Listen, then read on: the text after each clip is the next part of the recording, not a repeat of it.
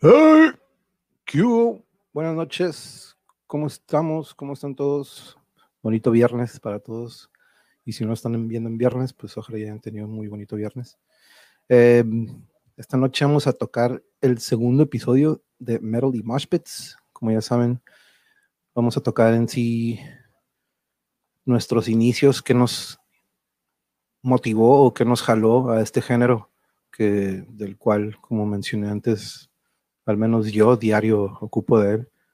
Este, y cuando pensé en estos episodios, pensé en compañeros durante mi, mi vida, juventud, niñez, adolescencia, con los que coincidimos en este género, ¿no? Y la mayoría de ellos tocan, algunos no tocan, o no llegaron a tocar algún instrumento, pero lo que sí tenemos en común es eso, ¿no? Entonces, hoy tenemos invitados nuevos para platicar sobre este, este género metalero o metal. Y nos vamos a ir por orden alfabético. A ver, los dos empiezan con la E, pero pues la K, K de kilo. Primero vamos, vamos a empezar con Edgar o el kilo. ¿Qué onda, dude? ¿Cómo estamos? Hola, señor, ¿cómo está? Mucho gusto. Bien, tú, bien, bien, ¿y tú? Mucho gusto. Mucho gusto. El, pues fue la primera vez que te veo, ¿no? ya sé. Hey, este, de una vez, ahorita que estamos en esa cuenta, cuéntale a los, a los compañeros que están viendo dónde nos conocimos, hace cuánto más o menos. Y uh, ¿Hace cuánto? Hace 16 años en, uh, en Telvisa. Me acuerdo que estaba trabajando en, entré a trabajar ahí en Dial-Up y, y pues ahí fue donde empecé a conocer, creo que primero conocí al, al Alejandro Gutiérrez, la perra brava, decían ese güey, y ya él me presentó contigo y eventualmente nos fuimos haciendo compas toda la bolita de metaleros, todos escuchamos metal en ese tiempo, ¿no? Simón, Simón. ¿Y qué, pues qué, 16 años ya? Sí, güey, ya, Tenía, creo que teníamos cabello todavía. Sí, güey, creo que sí. La Yuri, está la Yuri. Ahí, ahí, te mandan saludos, Simón, Simón. Eh, un abrazo para mi, para mi amor. Este, y, y, y, al igual que, pues de hecho coincidimos también en Telvista, nuestro otro compañero invitado de hoy. Vamos a darle la bienvenida al Misael o al Misa. ¿Qué onda, Misa? ¿Cómo estamos? ¿Qué onda? Muy bien, muy bien. Vamos Buenas a darles también tardes, un, un, pe un pequeño intro de cuándo nos conocimos o más o menos cuándo fue esto. Pues desde la Lázaro, ahí coincidimos, este, y luego en Telvista también, y también creo que te, me, te, me tocó encontrarte ahí en algún partidillo de, de fútbol.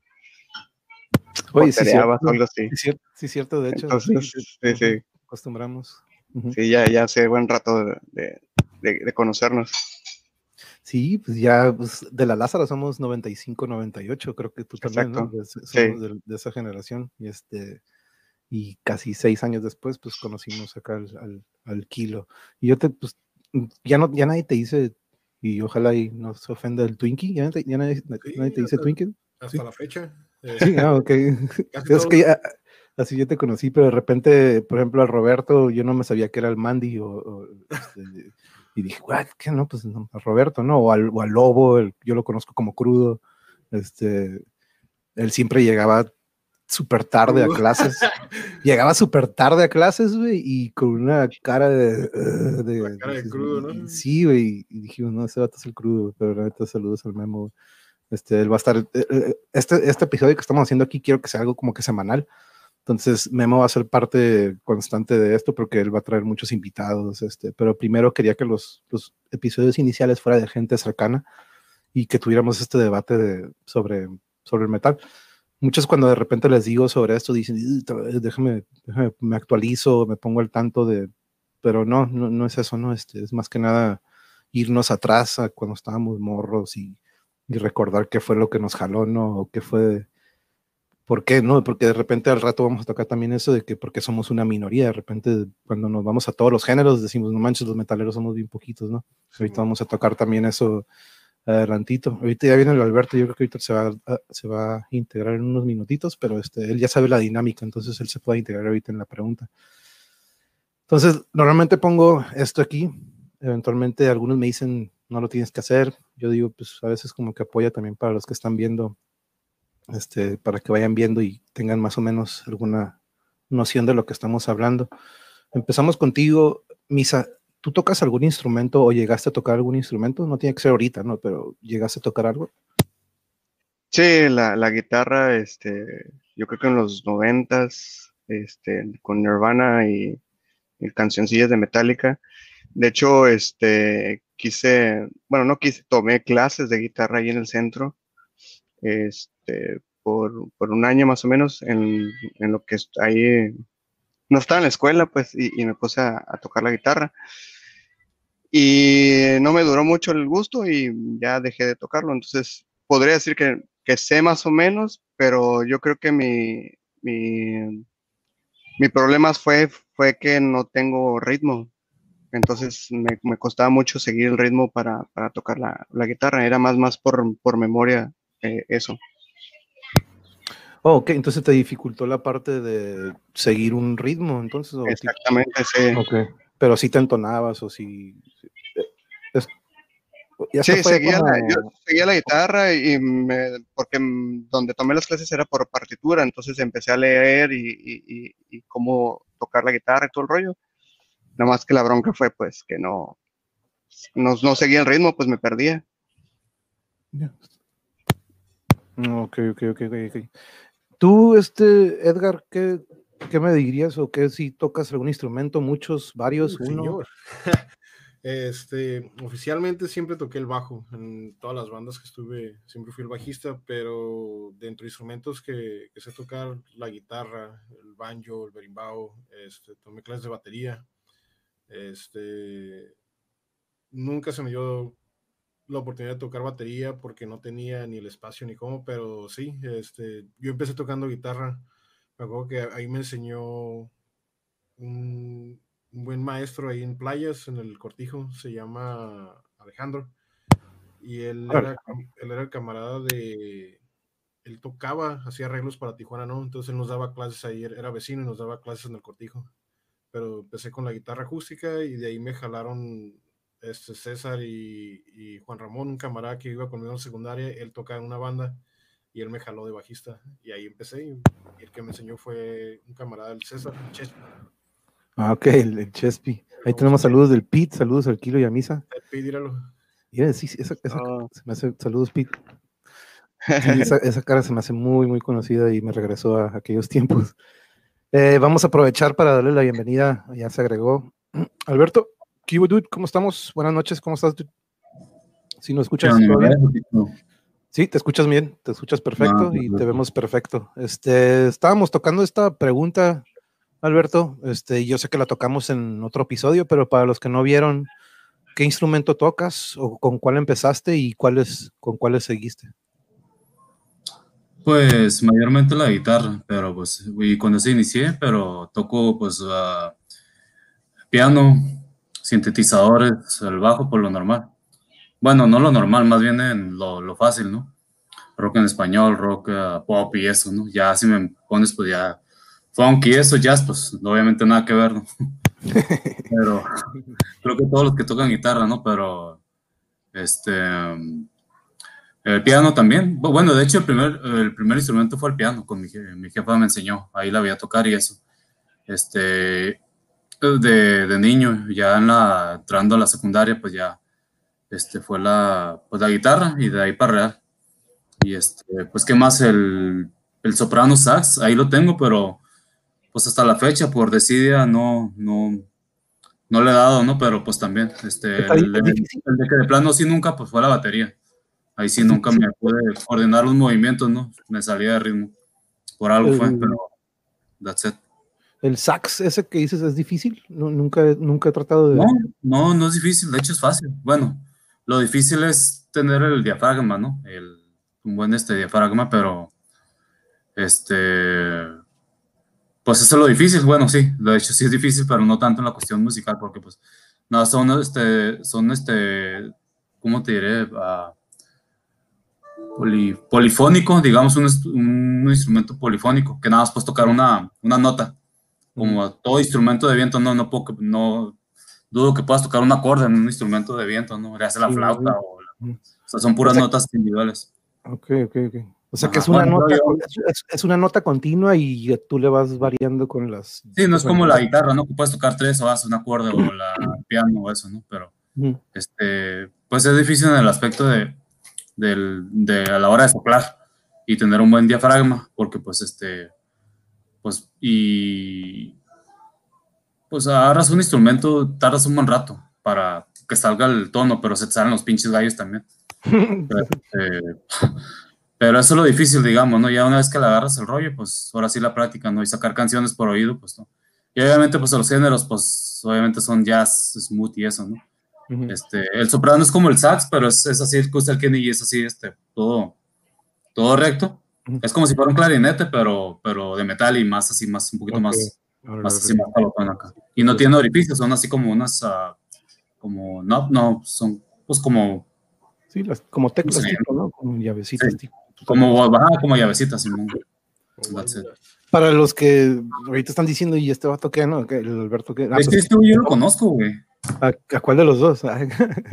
Al. Ah, ¿Cómo? ¿Edgar, güey? Sí, güey. Sí, güey. Sí, a, ver, a, ver, vamos a ver, ¿de dónde? ¿De dónde? De, a ver, vamos de Rainbow, ¿no? De Rainbow, güey.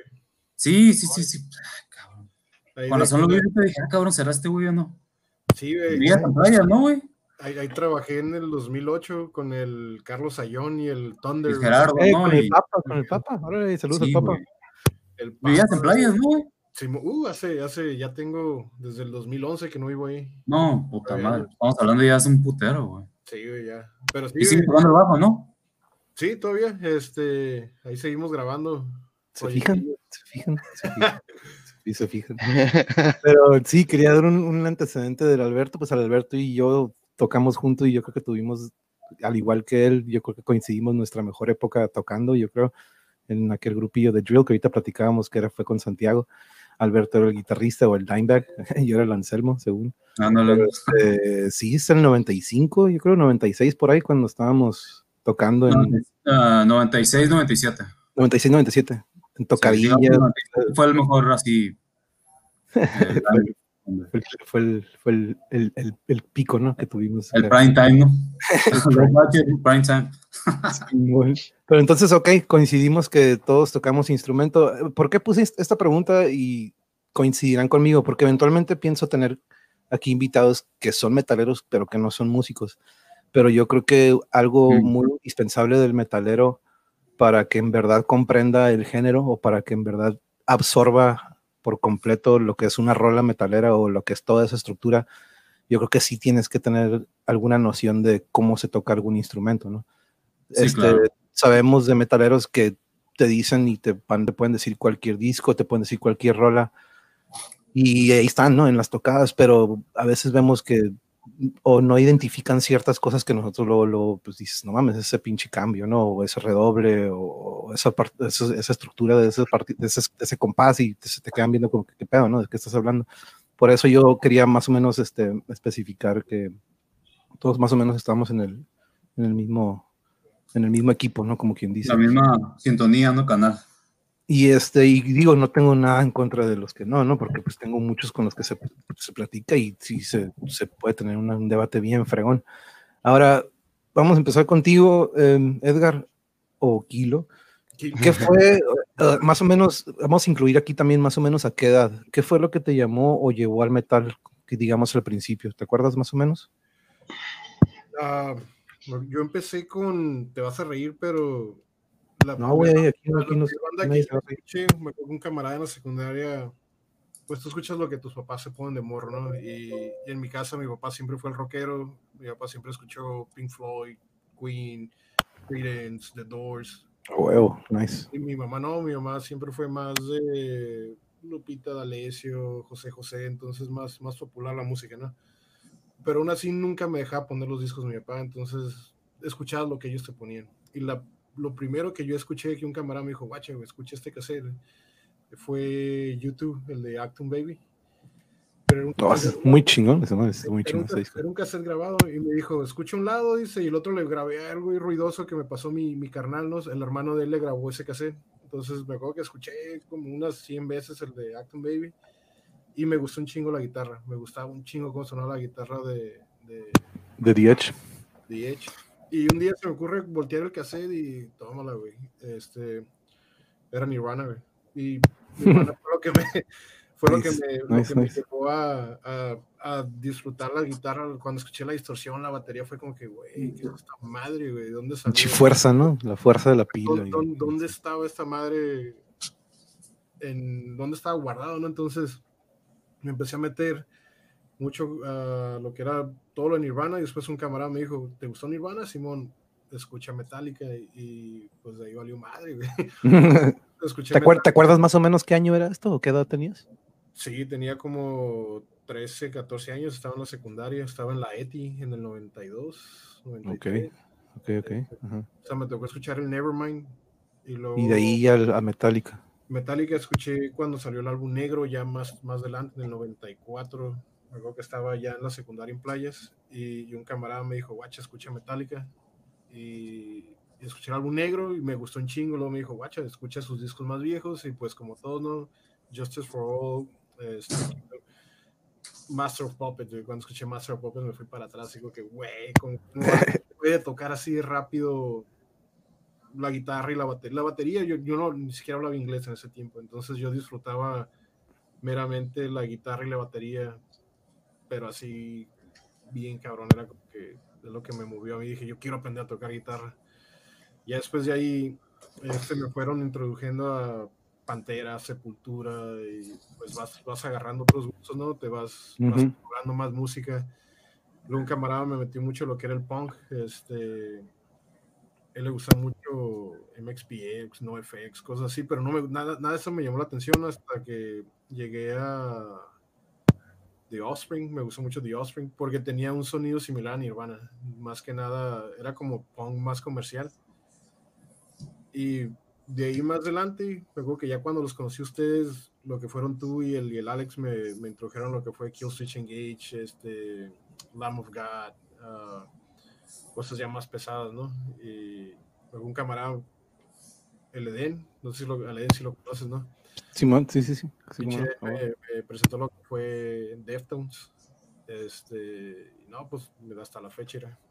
Que por, que por cierto, ayer salieron con el video, ¿eh? creo que ayer lo debutaron el, sí, el no, video. Ya, ya, Joven y yo ya preordenamos el, el, disco. Sí, de hecho vi que posteaste ya que, que, ya lo ordenaste. No, sí, fiel, fan fiel. Este, entonces podríamos decir que lo primero fuerte a la distorsión que dices, wow, fue Nirvana, y de ahí pa pasaste a Metallica y de ahí se empezó a abrir todo, ¿no? Como que sí, dice, se abre. Y está en Psycho, como dices ahorita, yo creo que vamos a coincidir ahorita que el Misa y, y Alberto, pero el otro día también platicábamos de que como de repente cuando escuchas una banda, te, te, cuando te vas para atrás a lo que tocaron antes, de repente dices, ay, güey, qué pedo, ¿no? Como que, ¿no? que, de repente está, está ahí chingón. ¿Tú, tú Misael, te acuerdas de, de, aquel entonces o aquel momento que dices, wow, qué pedo con ese pinche, esa distorsión o esa fuerza o qué fue lo que te, que te jaló al principio? Ah, mira, pues mi papá es este, siempre le gustó la trova y, toca la guitarra acústica hasta la fecha. Este, y mi mamá fan de, los Beatles, entonces creo que siempre, pues entre ellos dos y a nosotros, a mí, tengo dos hermanas, nos inculcaron ese tipo de, música, de, rock y, y música de, ¿cómo se dice?, de trova con Oscar Chávez y cosas así medias revolucionarias. Entonces, entre una cosa y otra, pues te, me, nos fue llevando ya a, a, buscar. Yo, a mí siempre me ha gustado la música y, y, de hecho yo no puedo estar sin estar escuchando música. O si llego a estar en silencio, eh, acá dentro de la cabeza traigo un ritmo o algo que me estoy inventando o escuchando, según yo.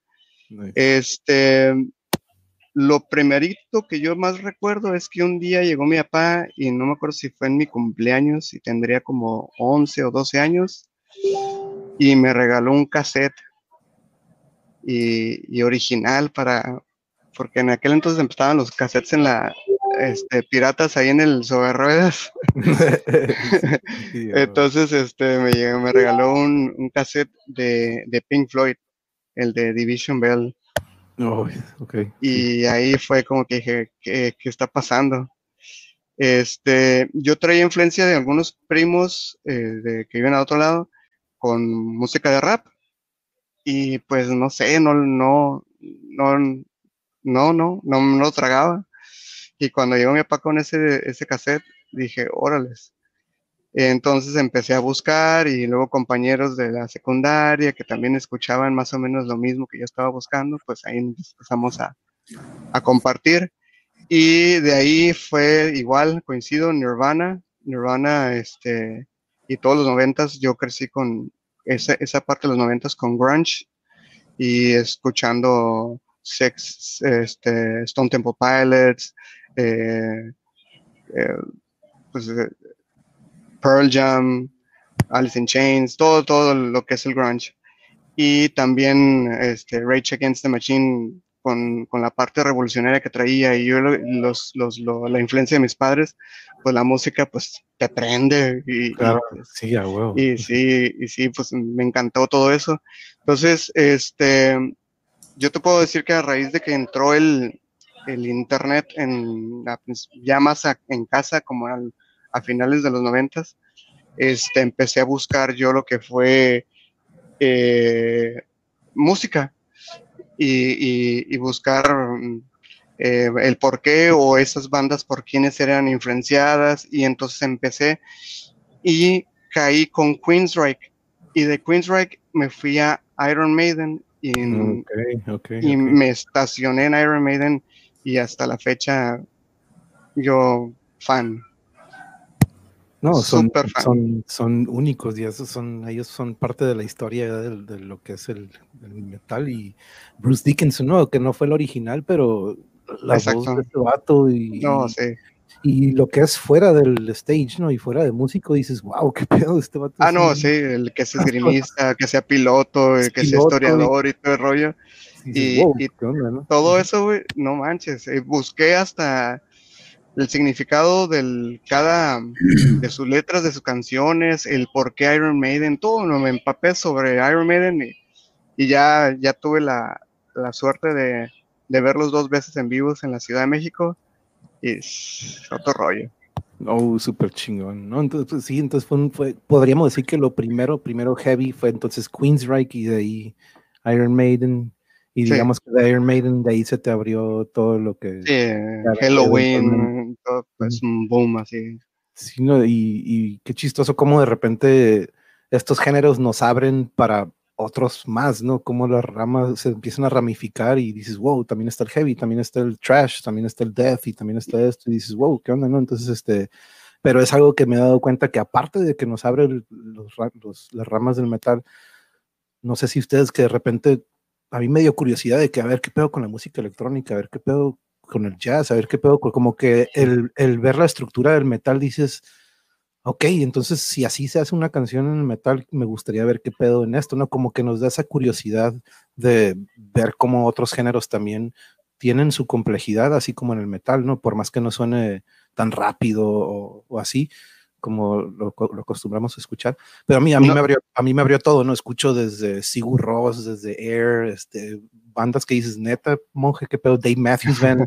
Yo fui dos Sí. veces a ver, dos veces fui a ver a Dave Matthews Band solo, güey, porque pues nadie me seguía la cura, de que me daban carrilla, güey, pero pues es una pinche banda que está perrísima, güey. El Alberto sabrá, güey. Yo, eh, ese güey decía que no mames, güey, ahí te vas solo, ¿no? Pero este, pero a- Alberto, tú cuéntanos eh, relacionado a la, a la pregunta, em, ¿qué fue lo primerito cuando te acuerdas que dices, oh, esa madre el metal rifa y que te jaló a, a este género que tanto amamos? Quítale mute, quítale mute. Sorry, qué pendejo. Güey. Este, ahí está, güey. Este, pues fue Nirvana, güey. Fue la Smell Like Teen Spirit y estaba, creo que saliendo de la primaria, güey. Este, fue lo primero que escuché. Obviamente pensé que era rock pesado, ¿no? Porque era nuevo yo en ese pinche mundo. Y para mí era lo metalero. Obviamente es una rola, pues, pesada, ¿no? Y todo el rollo, pero pues, ya después que, ya tiempo después, pues supe que era grunge y todo el rollo, ¿no? Este, me gustó la rola, me prendió y cabrón, me transmitió un chingo, todo, la música, los gritos del Kurt ah, y la madre, ¿no? Y ya de ahí, pues entrando a la seco, pues ya empecé a escuchar, este, pues a ver los videos, ¿no? Del canal 45 y la madre. Y, y pues estaba con la tapa así bien chingona, ¿no? De Guns N' Roses está pegando bien cabrón, ¿no? Con los dos discos esos, uh, Your Illusion y los videos, y me gustó también. Pero ya cuando escuché a, ahora sí a Metallica, la primera rola en mi vida que escuché de ellos fue la de One, pues ahí sí ya fue lo que me, pues fue como el virus que me contagió y hasta la fecha no, no me puedo curar. es que y ya este, sí, desde ahí pues este, ya Metallica se apoderó y ya posteriormente pues ya un par de años más adelante pues fue Pantera también y de Sepultura, ¿no? Pero pues más que nada fue el Nirvana con esa rola, lo que va, sí fue la entrada y desde ahí pues uh, conforme fue pasando el tiempo pues Pantera y Metallica son los grupos pues ya, ya sabes, favoritos. Obviamente pues hay un chingo, ¿no? Pero esos dos grupos son los, pues, para mí la verdad son los, los top en talento, en, popularidad, en todo, en lo que te transmiten y, y, y, en lo mediático también, fíjate, a pesar de que Pantera no, no fue tan mediático como lo es Metallica, pero yo pienso que pues para allá iba, o sea, porque pues iba con un récord así muy, una historia muy, este, muy similar. Obviamente pues ya ves que Metallica en el Unjustice fue como que el top metal acá, güey, como lo fue para mí el, el Train. Ya el Reinventing the Steel se me hizo chingón, pero la verdad ahí como que dieron un bajón. Yo creo que después del Train ya está muy cabrón superar algo como ese pinche agresividad metalera, güey. O sea, yo creo que ahí ya no se podía más, güey. Entonces, si yo creo, si Pantera hubiera seguido, pues a lo mejor no hubiera dicho que, pues, ay, güey, le hubiera pasado lo mismo que Metallica, que hubiera pasado por los cambios de esos mamones, ¿no? Pero, pues, si fuera ahorita una banda que, pues, pues ya, o sea, a nivel este, mundial. Desgraciadamente, pues, valió madre todo, pero, pues, uh, son los dos grupos, así que, pues, que, que en el metal son los que no, a lo mejor no fue lo primero que escuché, pero son los que pues me llevo hasta la pinche tumba, yo creo. Así como top, obviamente hay muchos, va, pero son los dos grupos. sí, sí, sí. Que a la verga, O sea, lo que es el Dime y el James son como, pues, los frontmen, talento, compositores, eh, virtuosos de la música, artistas y, y, pues unas pinches eminencias, no unos monstruos, la verdad. Que Uno ya no está, desgraciadamente. Tuvimos la, bueno, yo tuve la, la dicha de, bueno, tú también vamos, sí lo viste, ¿no? ¿A quién? A Pantera sí los viste. Ah, sí, sí, Pantera, Simón, dos veces, acuérdate, Simón. ¿Tú, lo viste. Sí, yo, los vi dos veces también. Este, y pues, pues otro pedo, la neta. Y pues a Metallica lo, fui, lo vi a, pues hace, la última vez que vinieron aquí San Diego al, Petco, hace tres años, y pues espero poderlo seguir viendo ya todavía de, ya de Ruco. Sí, no, yo, yo creo que nos tocó una generación esos noventas, ¿no? El inicio de los noventas, lo que fue Alice in Chains, eh, por ejemplo, Alice in Chains, ¿no? Siempre para mí es algo que también me marcó ah, mucho en ese entonces, sobre todo, eh, yo como ustedes, ¿no? Ahorita lo vamos a tocar eventualmente, ¿no? Pero ya después de que absorbía la música, escuchar las letras de Lane Staley, dices, no mames, qué pedo, ¿no? Eventualmente cuando le pasó lo que le pasó, dices, no, pues, con razón, ¿no? Ves lo que estaba escribiendo y dices, qué pedo, ¿no? Estuve, ocupaba, ayuda, pero, pero sí, eh, igual, al igual que tú, Alberto, yo creo que junto con el Bringas y con el, con el Sanders, el Lobo, que lo conocen algunos, yo lo conozco como el crudo, convivimos mucho y intercambiamos mucha música. Este, el Rex. El Rex. este, y sí, la neta sí, de repente sí, sí, tenía el look, güey. Era el único grupo que tenía el parecido al, al, al sí, yo, Anselmo con greña larga y lentes, güey, seguramente. No, yo, Pero sí, güey, este, de repente estábamos escuchando Slayer este, para primero de secundaria, ya estamos, ya habíamos tripeado Metallica en, como que en sexto de primaria, ¿no? Pero sí, este, pero te imaginas en primero de secundaria o segundo, de repente el carnal del Bringas, de repente nos avienta el Blessed Are the Sick de Morbid Angel, güey. Morbid. de, pinche brinco, de repente, órale, death metal, güey, órale, que ahí nos brincamos como que 10 escalones y una velocidad, güey, de repente el Pete Sandoval, güey, en la pila y el doble y y de repente Cannibal Corpse, Suffocation, dices, órale, qué pedo con estos güeyes, ¿no? Es otro pedo. Cuando decías, cuando yo pensaba de que, órale, Slayer Sepultura es lo más rápido, ¿no? Que no, güey, aguanta, quiere que es rápido, güey, vámonos para acá, ¿no? Pero, y de repente sí hay bandas que dices, aguanta, estos güeyes van tan rápido que no se entiende nada, ¿no? Pero, este... sí, güey, Disgorge, o algunas que también cabrón Disgorge, la neta, pero de repente sí hay unas bandas, este que se, aceleran demasiado, ¿no? Y, y, son difíciles de, de, absorber a veces. Pero este, cool, entonces yo creo que el grunge, el grunge este es algo que influyó mucho en nosotros en esa época.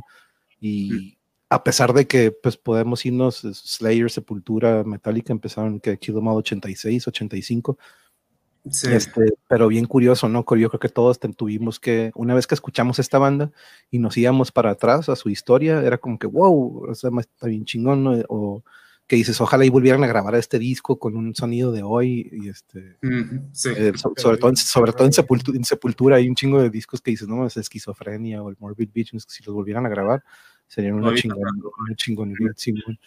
A ver, pasemos a la siguiente que tenemos aquí en el menú.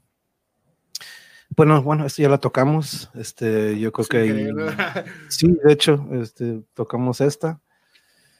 Esta yo creo que es parte de lo que yo quiero más que compartamos con la gente, porque yo creo que algo que tenemos en común los metaleros es que siempre hemos sido como que catalogados de que, ah, es güey satánicos, o como que pinche güey agresivo, este... Y, y, y, sí los hay, ¿no? De repente que dices que su vida y su vida diaria es ser metalero y que dices, no, pues están, hasta la manera de vestir, ¿no? Es que los, artistas como Talía esos son más pinches satánicos en sus canciones y eso que metal, No, y de hecho el, el... Sí, de hecho, el cantante de Cannibal Corpse, el Corpse Grinder, siempre ha salido él en entrevistas de que, hey, güey, yo esa madre que escribo es como, es como comedia, güey. No, no, yo no voy a ir a salir ahorita a, degollar un güey, o que es oscura, güey. Oscuro, no, voy a, no, no, sé si habían visto el, hay un documental de Metal Head of, uh, Journey of a Headbanger, algo así. No sé si lo has visto, es de... Me suena, pero no lo he visto, creo que sí sé cuál dices. Bueno, hay un documental y en el documental ese este, menciona el, de, el, vocalista, el vocalista de Slayer que si le preguntaban que, pues, que si era satánico. Dice, no, yo creo en Dios y así, la, la, la, dice, pero pues es lo que vende. Y agarra su cura, entonces este, te quedas pensando, pues, realmente a dónde van, pues. Sí, sí, sí, claro, claro, o sea, ellos mismos dicen, hey, pues, no, no es, es, como el comediante, pues de que a veces se ofenden por la comedia, te dices, hey, güey, estoy agarrando cura, güey, no, no, es como que no te lo agarras a personal, güey. este... Como luchador, ¿no? Que piensas que va a ir a, a Disney esto con la pinche máscara puesta, ¿no? sí, Pero vamos a empezar contigo, Alberto. El metal, güey, este, ¿qué te hizo sentir en aquel entonces y qué todavía te hace sentir que aún lo sigues escuchando? ¿Qué, qué crees que, te, que es lo que nos hace acá, que se ponga a veces la piel de pollito o de gallina. Puta madre, pues mm, es algo tan cabrón, güey, que yo creo que no hay como una... Eh, no es tan descriptible, ¿no? No hay manera de cómo describir. Bueno, al menos en mi caso en particular, ¿no? Pero, este, yo digo que mucho tiene que ver la, la... Digo, pues digo, no es porque el otro día un compañero de Jale, como que muy en cura se ofendió de que me dice, sí, ya sé que tu pinche época fue la más cabrona de todos y que las demás épocas como por ejemplo, yo de los millennials valen para pura madre, y así como que el güey, no, le digo, pues es que yo creo que cada época de cada quien, le digo, ya están los 80, 70 y eso, pues fue chingona, le digo, pero al menos la mía, le digo, sí, pues sí fue muy perra, le dije, parte de los 80 y los 90 Entonces, el haber sido en el caso de nosotros como pubertos, güey, en los 90 en ese boom que hubo del rock, güey, hasta en el rock en español, porque en el rock en español también en los 90 era, tuvo un pinche auge bien cabrón, ¿no? Con Caifanes, o Asterio, todos los grupos de de, hecho, nos tocaron un chingo bien perrones, Simón, ¿de acuerdo? la época más chingona y el haber estado en la, en adolescencia o entrando a la adolescencia, güey, en esa era, pues, eh, es, pues ya sabes, ¿no? Cuando es la etapa del, humano donde, pues, están todas las hormonas, los cambios de que pasas desde, desde dejas de ser un niño a pasar a ser un pinche adolescente, güey, pues, traes muchas emociones, ¿no? A flor de piel, traes mucha rabia y todo ese rollo, ¿no? Entonces, pues, este, esa música como que pues nos llenaba, ¿no? En mi caso me llenaba en ese sentido, como un desahogo, una manifestación de todos tus pedos, ¿no? De, los que trae uno en ese entonces, ¿no? Y, pues no sé, es como una, pues como una adrenalina, güey, que hasta la fecha pues te hace sentir, no sé cómo, pues describirlo. Obviamente hoy en día, pues como dices tú, ya no nomás nos encajonamos en el género del metal, este, sino, pues yo en mi caso en particular, varios géneros que escucho hasta la fecha, incluido el metal, pero como cada género pues te transmite algo en diferentes circunstancias, ¿no? Pero pues hasta la fecha el metal me sigue transmitiendo lo mismo que aquel entonces. Y más cabrón aún ahorita, porque a comparación de antes, ahorita además de que me hace sentir lo mismo, que no sé cómo describirlo, es, pues es nostalgia, güey. Es volver a, es como, pues estar recordando lo de antes, güey, nuestros tiempos chingones, güey. Este, y, y pues es como que más el feeling, ¿no? De, se te vienen puros flashbacks. En el caso de nosotros, pues cuando andábamos en, en las tocadillas, ¿no? Andábamos en los conciertos o o algunos que nosotros hasta llegamos a ir hasta el DEF, no más por conciertos, entonces pues este, hasta la fecha, no sé, me hace sentir feliz, güey, vivo, no sé, o sea, como, eh, pues, no sé, no sé cómo escribirlo, es algo bien perro, güey, o sea.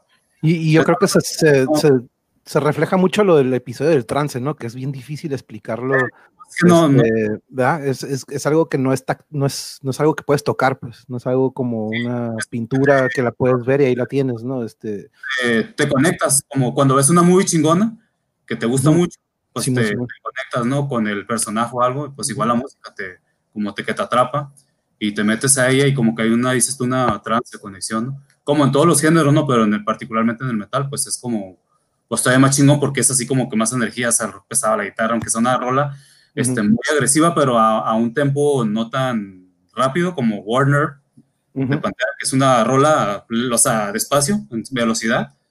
Pero, es una rola bien agresiva, güey, o sea, o Five Minutes Alone, güey, que es una rola despacio y no es tan agresiva, pero es una rola muy metalera chingona, güey, que, que era de mis favoritos cuando tocábamos, y eso que no tenía solo porque, no sé, güey, la melodía eh, del género metal y, no sé, güey, era una, algo no sé, indescriptible, güey. Entonces, Esa de Warner, cuando venía la de Warner, era como que fuck, güey, para mí, güey. Era de que no, esos pinches gritos eran como que. Los gritos, ¿no? Ah, y esa pinche parte, de, pues después de la mitad, ¿no? más o menos, como que sí. Pero este. Hasta la fecha la escucho y me prende, güey. Así no sé, güey. Sí, no, no, sí, sí. Es que yo podemos escuchar cualquier rola de cualquier año y algo nos hace, güey, que a mí, a mí me pasa de repente un acorde, güey, un solo volteo a ver mis brazos y de repente está como que, como escalofríos, como que goosebumps. Que y una vez se lo pregunté al Santiago, el Valero, que es médico, le dije, ¿qué pasa en el cerebro? ¿Qué chingados es que estas notas que no las vemos, güey, crean esta reacción química o eléctrica o lo que es, que es electricidad, yo creo, güey, que de repente pone la piel que dices, y en los conciertos nos pasa o les ha pasado, que de repente viene esa parte que dice, ahí viene, ahí viene, ahí viene, y oh, la tocan y oh, no mames, te prendes bien cabrón, ustedes, ustedes. Y, creo que todos vivimos esa, esa, ese Goosebumps cuando vimos por primera vez a esas bandas, porque cuando vi, por ejemplo, a, a Metallica, güey, y que la segunda round fue, la de Creeping Dead, güey, y hoy el pinche Santiago estábamos, o sea, pinche orgasmo así femenino, squirt acá, güey, estamos, no mames, o sea, algo que estamos escuchando, disfrutando, en, oyéndolos en sus casas, de repente verlos en vivo, a tus pinches ídolos con un pinche escenario y eso, y te quedas, no mames, o sea, es una, no sé, güey, como... Se va a ir mamón, pero ahora, que estuvieron los Caballeros en el Black Box, que me tocó la oportunidad y que tocaron todo el Rise y el Beneath the Remains, güey. Ahí estando en el slam, güey, te lo juro, se oye bien mamón, güey, pues ni pedo, ¿no? Pero en el slam empujando y con lágrimas, con una lagrimilla, güey, así de ah, que. Ah, no, güey, sí, pinche de que, de que estoy aquí en mi ciudad, güey, está estos güeyes que hasta me tatué, güey, acá aquí los tengo para siempre, güey, porque fueron marca para mí desde hace un chingo, este me lo hice cuando tenía 14 años, güey, y fueron algo, y verlos aquí, güey, me, creo eso, de que estoy partiendo, me están poniendo putazos, pero al mismo tiempo estoy teniendo esa nostalgia de que dices, wow, ¿no? Que este momento y bien chingón. Y esto que, esto que le preguntaste a Santiago en la cuestión médica, eh, yo digo que es en cualquier parte de la vida, ¿no? Cuando es algo que te hace feliz, que te agrada, este, pues te causa esa emoción, esa conmoción, ¿no? De la piel chinita, ¿no? Este, y obviamente, pues hay muchos placeres en la vida, ¿no? Pero uno de ellos, pues, estar escuchando, haciendo lo que te por lo que amas, lo que te gusta, y de repente pues que el que escuches una rola que te encanta te causa esa sensación. El estar tocando algo que te gusta o estar acudiendo a un concierto, chingón, pues obviamente te causa esa emoción que hasta la lágrima, dices, o sea, ahora sí, es como lágrimas de pinche de placer, o sea, de felicidad, ¿no? También, porque también me pasó, esta vez que la última vez que fui a ver a Metallica, este, pues imagínate, estaba así pinche nostalgia, dije, hace 20 años los vi en el Sports Arena por primera vez y ahorita 20 años después, todavía es como si no hubiera pasado el tiempo y de repente dice el James, ya sabes, ¿no? En, en el Inter de canciones, dice, ah, ¿cuántos ah, están aquí por primera vez? Y yo creo que era más de la mitad del estadio, güey. Y dijo, ah, órale, son los Metallica Virgins acá y todos, ah, acá, cura, dice. Y dice, ¿y cuántos veteranos están aquí? Dice que nos están viendo, que nos han visto en vivo desde los 90, ¿no? Y éramos pocos, güey, a comparación del, del, de, de, los que estaban, de todo lo que le acaba al Petco, güey. Y, y, como que todos así de repente por inercia nos pusimos de pie, güey. Y fue como una pinche adrenalina, así como diciendo, o sea, sí, como diciendo, aquí estamos todavía fieles a ustedes, culeros, sacando todo el pedo. Y eso sentí, güey, cuando, cuando dijo, ¿cuántos están aquí de old school acá, que nos siguen desde que, que empezamos, no? Y eran pocos, o sea, obviamente eran un chingo para, para todo el pinche gentío, güey, pues así yo volteé a un lado y eran como que contados, ¿no? En cada área, ¿no? Y eran obviamente pues ya gente del lado más grande, ¿no? Había estado veterano, ¿no? Sí. Que les tocó ver hasta el Cliff Burton, ¿no? Pero fue una sensación así bien chingona. Sí, o sea, fue, fue, así una, así como dices, como un pinche nudo en la garganta, no sé. Así de hecho, hace, po hace, poquito, bueno, no hace poquito, pero hace poco que fuimos a ver a Carcass aquí en el Brick by Brick, este, ah. de hecho, él hizo esa mención, ¿no? De que dijo, el mosh pit estaba medio solo y habían puros, habían, eran jóvenes, güey, y uno que, uno que otro andaba power dancing, ya ves que de repente... Sí, sí, sí. Y, y, y, dos que tres que éramos old school, estábamos como que no, güey, no, pero eventualmente se hoy dijo, a ver, a ver, a ver ¿qué pedo? ¿Dónde están todos los, cuarent los cuarentenos acá? Y como los cuarentones, pues, y, estaban allá, estaban allá atrás, güey, o sea, sí estaban los mega. Ya no, ya no andaban en el desmadre, ¿no? Pero ya no en el desmadre, ya no andaban, güey, yo estaba. No, pues ya no lo mismo, güey. Yo era así como el Travolta, como el Travolta, ¿no? Como, ¿qué pedo, güey? ¿Dónde están, güey? Puro pinche chamaco aquí, güey, pero este. Antes de que pasamos contigo, Misa, si ustedes tienen que ir al baño, nada más digan bathroom break y no hay pedo, ¿eh? Yo sé que de repente a veces se aguantan y no he dicho eso, pero ustedes siéntense libres, nada más digan bathroom break y. Beer break. Beer break, no. Y, muchas gracias a Yuri, tengo el refill, entonces muchísimas gracias, Yuri, muchísimas gracias. Este, Misael. ¿A ti qué te hace sentir, dude? qué, qué, qué, crees que te llevó al metal que ¿Qué será? ¿Que te hace, te relaja o te pone más, este, más activo o, qué, te, qué, te, hace sentir? Pues coincido mucho en lo que estaba comentando Alberto, este, y en cuestión de la, de la nostalgia de los noventas, este, y algunas que otras de los ochentas, pues ya nomás es recordar porque realmente no hay, este, ya no se crea ese, esa música que escuchábamos nosotros, ya, ya hay muy pocas bandas que realmente den ese seguimiento ahorita, en esta actualidad. Este, para mí, de, la primera vez que vi a Iron Maiden en el DF, este, es eso, la felicidad, la felicidad de, tenerlos ahí enfrente y después de tantos años de estarlos escuchando en, en nada más en, en el CDs o en, en el carro o donde sea, ¿no? Pero el tenerlos ya enfrente de ti, este, me metí yo al slam y dije, ya que estaba ahí en el desmadre, dije, espérate, espérate, aguanta, güey. Dice, nunca los has visto, mejor salte y aprecia el, show. Entonces me retrocedí, me, puse a, disfrutar el, el momento y, y, ese sentimiento, así como dijo, de libertad, de, de felicidad, de, de, poder, no sé, se, se, siente bien perro la neta. Y entonces, este, pues para mí, el, el yo en la mañana, este, generalmente salgo a, correr y pues es poner música y estar y me impulsa y, me voy emocionando, voy, voy así moviendo la cabecilla y todo, pero sí está bien perro.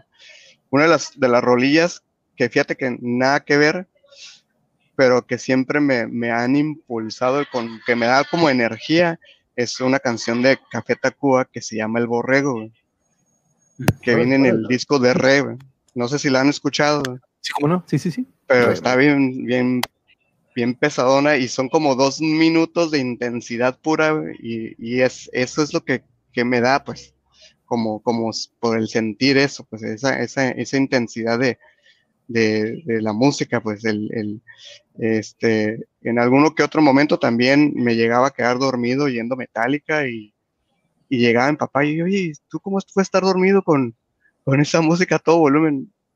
Pues no sé, me, llena, pues, me completa. qué loco, yo hacía eso, yo hacía eso, siempre, siempre dormía con música. yo creo que todos, ¿no? Pero siempre con Metallica, Megadeth, siempre era con música, no era, no era, con... Era con, que te gustaba, ¿no? Que escuchabas más que nada, pero era por eso. Sí, sí, y, y, que, y, y de acuerdo contigo, Misa, de hecho he escuchado a muchos que lo dicen, de hecho hasta Joe Rogan, que es uno de los que me motivó a hacer esto, este, cómo él de repente pone rolillas, ciertas rolas, para que lo motiven, lo impulsen más, pues de repente dice, no, yo pongo de repente una rolilla de X rola, ¿no? Pero y me motiva a darle más duro al costal, güey, o, a patear más rápido, o, yo creo que eso para cualquiera, ¿no? Por eso vemos muchos atletas de repente con los audífonos antes de la competencia. Quién sabe qué están escuchando, ¿no? Ellos ya sea, y es este trance de que yo quiero hablar de repente en otros episodios, pero mm, como es, un, es una concentración o un enfoque en el que entran y usan la música para, para entrar en eso, ¿no? Eh, saludos al Adrián, ¿qué onda, dude? Adrián, saludos. saludos. Quiero Adrián, guáchalo. Y de haber sabido lo también para que le entrara, este, mándale el link, Edgar, si lo tienes por ahí para que le entre. Este, estaría cool porque es un metalero 100%. Es el mismo link, si se lo puedes mandar, mándaselo y si está el Adrián disponible para que le caiga también.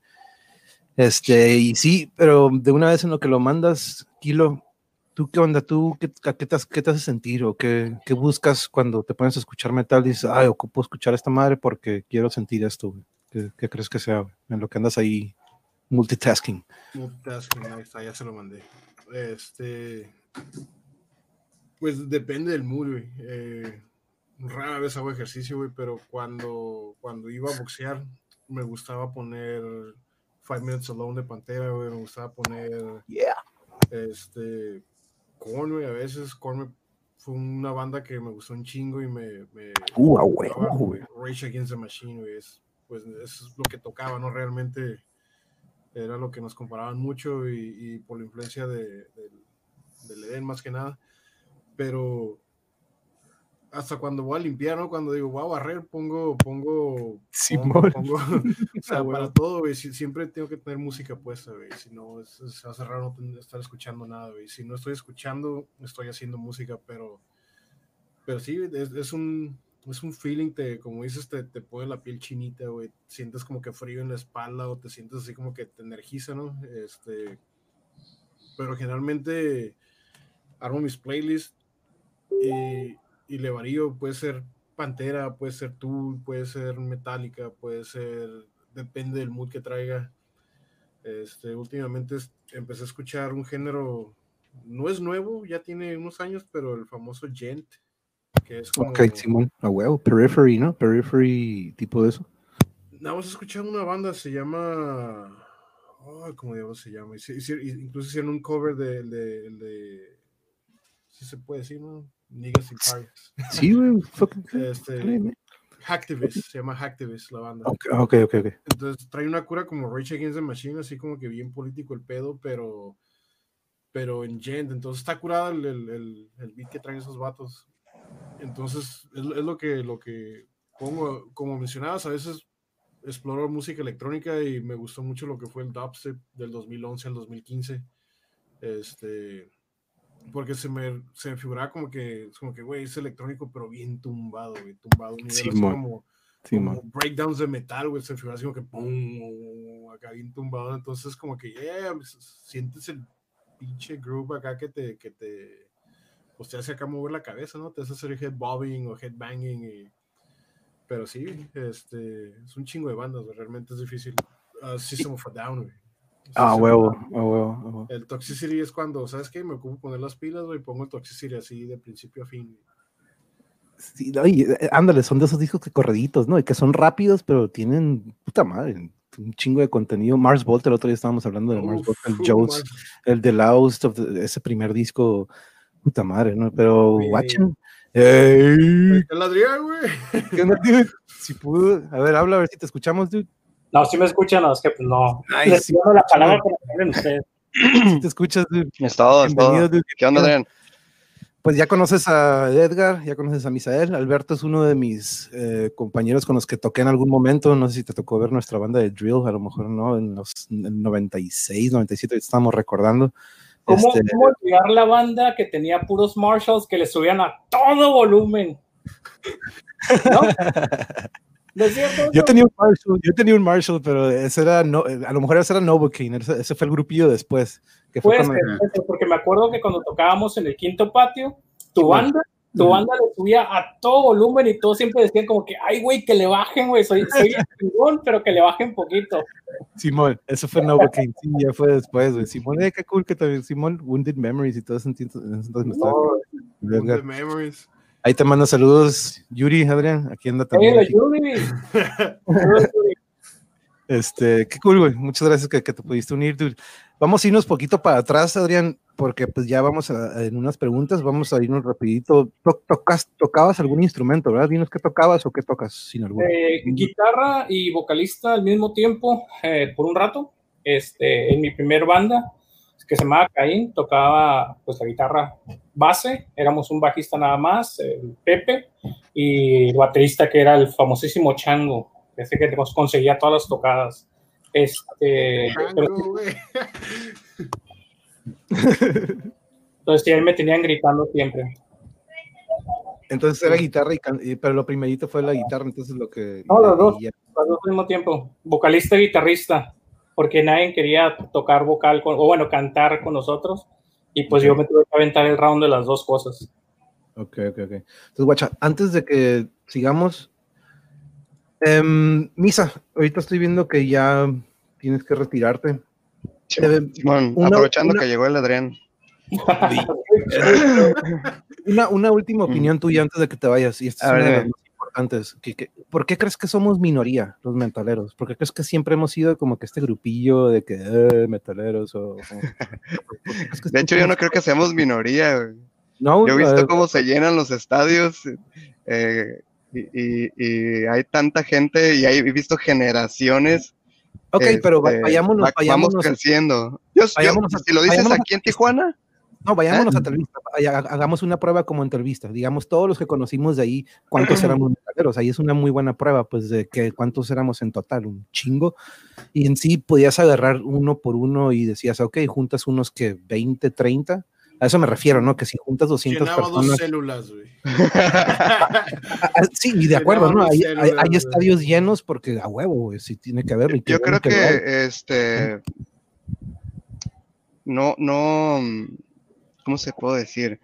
Este, se comercializa más tanta la música que realmente ya no es este por, por el amor a la música, sino más por el el que te la meten tanto, que te la están aventando y que todos los días la estás escuchando, yo creo que realmente no, la gente ya nomás escucha lo que le ponen y, y no, no realmente busca algo que quiera escuchar o que realmente le guste y que le llame la atención y que le quiera seguir a eso. Este, en ese aspecto sí creo que, que la gente no le, mm, que, que, se va más por, por la corriente, por lo que pongan. Lo que vende. Lo que vende, exactamente. No exactamente, no por el lado de que, pues, este, pues, ¿cómo te explico? Yo tengo una eh, teoría también. A ver. ¿Tú qué dirías de Yo digo que tiene mucho que ver con el estado de ánimo con la persona. Porque empiezas escuchando un tipo de música, por ejemplo, yo empecé con este Nirvana, Nirvana fue lo primero que empecé. Loco. Todos, Todos ¿no? De hecho, ahorita hicimos una pregunta. Pero por, por la edad, por, el, por la generación, yo creo. No, pues espérame, yo antes escuchaba música de Nintendo, grababa las rolas de los juegos y, los, y yo me la llevaba con los audífonos escuchando rolas del Mario, de Mega Man, de Ninja Gaiden, me hacía mis propios ¿eh? de Nintendo. Pero cuando descubrí como que lo alternativo, empecé a escuchar Nirvana y este y pues me gustó el desmadre, el escándalo, pero pues obviamente etapa de rebeldía, etapa de que quieres pues echar desmadre, ¿no? Y luego mi historia del metal es otra, ¿no? Luego se las platico si quieren. Pero ahorita un día puedo estar escuchando algo bien pesado, August One's Red, As a Lay Dying, así algo y luego el siguiente día puedo estar escuchando algo bien melódico, bien tranquilo. Entonces yo creo que tiene mucho que ver con el estado de ánimo de las personas. Ese es mi... Sí, total, totalmente. Pero sí, Misa, y la neta, pues muchas gracias por haber acompañado un ratillo. Claro. Te voy a invitar para otros, este, con un poquito sí. más de tiempo. Yo sé que te avisé con un poquito, poco tiempo, más bien. De, sí, no, no hay problema, no hay problema, pero, pero claro este, que sí. Vamos a tener un chingo, vamos a tener un chingo de este tipo de pláticas. A a ver si hacemos un día de puro televista, una célula, la juntamos aquí. También. Eh, aquí, aquí tengo a Yuri a un ladito, así que aquí tenemos a otra que también nos puede acompañar. Entonces, este, Misa, muchas gracias. Hecho. Este, y ahí estamos en contacto. Muchas gracias. Saludos a todos. Dale, que sigan. Dale, hasta luego. Sale bien. Cool. Este, pues de hecho ahorita estás tocando algo, ah, Adrián, que mm, de hecho es lo que seguía de qué fue lo que te llamó o lo que te llevó al metal y ahorita que estamos coincidiendo que pues Nirvana, Alberto, Edgar y Misael pensaríamos o podríamos decir que fue la primera distorsión fuerte que dirías, ay güey, qué pedo, ¿no? Esto está más fuerte o esto está totalmente más agresivo a lo que estoy acostumbrado. Entonces podríamos decir que Nirvana fue lo primero que te llevó al metal, entonces, Adrián. Sí, pero de hecho tengo una historia chistosa de cómo fui introducido al metal. Este, no me gustaba el metal. Mi hermano más grande, por dos años, él empezó a entrar al metal. Y un día que, que tenía yo mi Walkman que me llevaba a la escuela, a la secu, este, me, le pedí un cassette porque pues, me hartó lo que estaba escuchando. Le dije, hey, préstame un cassette de lo que tú estás oyendo. Me prestó un cassette que decía así con letras grandotas y ¿qué es? Con doble S. Dije, ¿qué es? Lo puse y no mames, me dije a la madre que quiso es la pinche banda más chingona del mundo. Estaba cagado con todo lo que estaba escuchando, pinches riffs bien perros, en putiza. Y lo, ese cassette lo escuché tantas veces y no sé si se acuerdan, pero si escuchabas mucho un cassette, lo echabas a perder, se empezaba a escuchar más. Se desgastaba. Ah, se desgastaba, exactamente. Se Gracias. Kilo. escuchaba así todo lo escuché un chingo de veces. ese- me acuerdo que le daba vueltas al, y todos los dos lados me gustaban las rolas que estaban. Y en una de esas, este, quería más. Y le dije a mi carnal, oye, güey, préstame otro cassette de Kiss. Y me dijo, Simón. Y me dio otro bien vale madres. Ah, Lo puse y estaba bien culero. Culero lo que le sigue. Yo dije, ¿qué pedo? ¿Qué le pasó a Kiss? Y luego le dije, no, güey, préstame otro de Kiss. Y me prestó otro de Kiss y estaba más culero. Y yo, oh, ¿qué pedo? ¿Qué está pasando? y luego en eso le dije, eh, güey, préstame otra vez el cassette de Kiss que me prestaste al principio. Y me lo prestó, me dijo, pero ese no es de Kiss. Yo le dije, ¿qué es? Porque, porque antes te acuerdas que le ponías un papelito a los cassettes abajo y. Simón, Simón, para que no se Pues para mi sorpresa, era Megadeth. Oh, ¿cuál, cuál era? ¿Cuál era? Estaba escuchando donde viene Holy Wars y Hangar 18 Oh, y Rust in Peace, Rust in Peace. Rust in Pieces. Este, y estaba escuchando Megadeth por tanto tiempo sin saber que era Megadeth, pensando que era Kiss. Y luego ahora, no mames. ahora sí conseguí. Y me hizo sentido al principio porque Kiss, todos pinches rayados y escuchaba pues lo de Megadeth y luego miraba Kiss y dije, pues sí, me hace sentido, ¿no? Pero ya después de que le pedí los de Kiss, estaban super light comparado con Megadeth y más con ese disco, ¿no? O bueno, ese cassette en este caso. Y este, y luego ahora sí conseguí otros de Megadeth, los anteriores, y oh, Megadeth, de hecho, Megadeth es mi banda favorita de todos los tiempos. Oh, nice, nice. De hecho, pues el lobo. eh, Edgar, ¿conoce al lobo, Adrián? ¿Lo conoce? Ah, no sé, tal vez, tal vez conoce a su señora. a De hecho, tiene, de, de hecho, tiene su banda Rusted Pieces, que es de un tributo a Megadeth. Este, de hecho, Memo, el lobo, El lobo tocó es ¿no? ¿O el no? que canta, el, el que canta en ese Rusted Pieces, es el que Ah, canta. ok, en el- conozco a Trini. Y de hecho fue una vez a ver a su banda tocar hasta Rosadito por lo mismo porque era tributo a Megadeth. Ok, ok. Sí, de hecho tocó conmigo y Alberto. Alberto tocó con nosotros en esa banda que fue tributo a Pantera y Sepultura en los noventas que te platico. Alberto era el guitarrista y Memo era el bajista, pero él tiene, al igual que tú, es mega aficionado de Megadeth. Pero mira, tengo una historia bien chistosa, igualita, bueno, no igualita, pero bien curiosa. Estoy Ah. hablando del, estoy hablando del 93, estamos en el DF, güey. Estoy en el DF y este mm, ando en una tienda de discos, no es el Chopo, no es un mercado, no, no pensarías, dices, ah, pues andaba en el Chopo, andaba en Tepi-". No, era, era una tienda de discos que, pues, cassettes, ¿no? Discos apenas estaban empezando.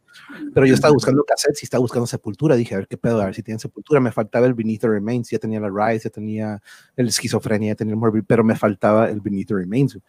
Y lo encuentro, güey, lo encuentro y lo veo ahí el cassette. Dije, fuck, yeah, güey, a huevo me lo llevo y de repente se acerca un, pues un uno que trabaja ahí. Órale, ¿te, la- te late, te late Max Cavalera? Sí, güey, la neta, la neta sí, güey. Ah, pues guacha, güey, te va, esta madre te va a later también. Y me pasa el matando güeros de brujería, güey. Uh, dice, aquí canta ese, güey. aquí, aquí canta ese güey, güey. Y veo la portada y digo, ¿qué pedo con esta madre? Güey. Aquí canta el Max, me dice, sí, güey, ahí canta el Max, güey, te va latando, échatelo, güey. Y me, lo- me los llevé, ¿no? Cuando llego a casa, güey, lo primero que quiero escuchar, güey, es el de Sepultura, güey. Lo Ah, pongo, güey, dice E-Rake, me acuerdo la, la, la disquera, güey. Disquera, ¿no? Sí. Lo, lo pongo, güey. Y empieza Obituary, güey. Obituary, güey. uh, Dije, pues, lo saco de repente y dije, a ver qué pedo, güey. Decía Sepultura, decían las rolas en el cassette, güey, físicamente. Lo vuelvo a poner del otro lado, Obituary otra vez, güey.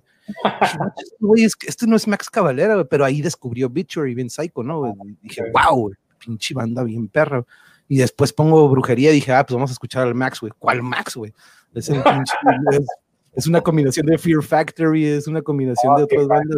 el, Matando Güeros fue como que, wow, qué pedo, tenía 14 años, güey.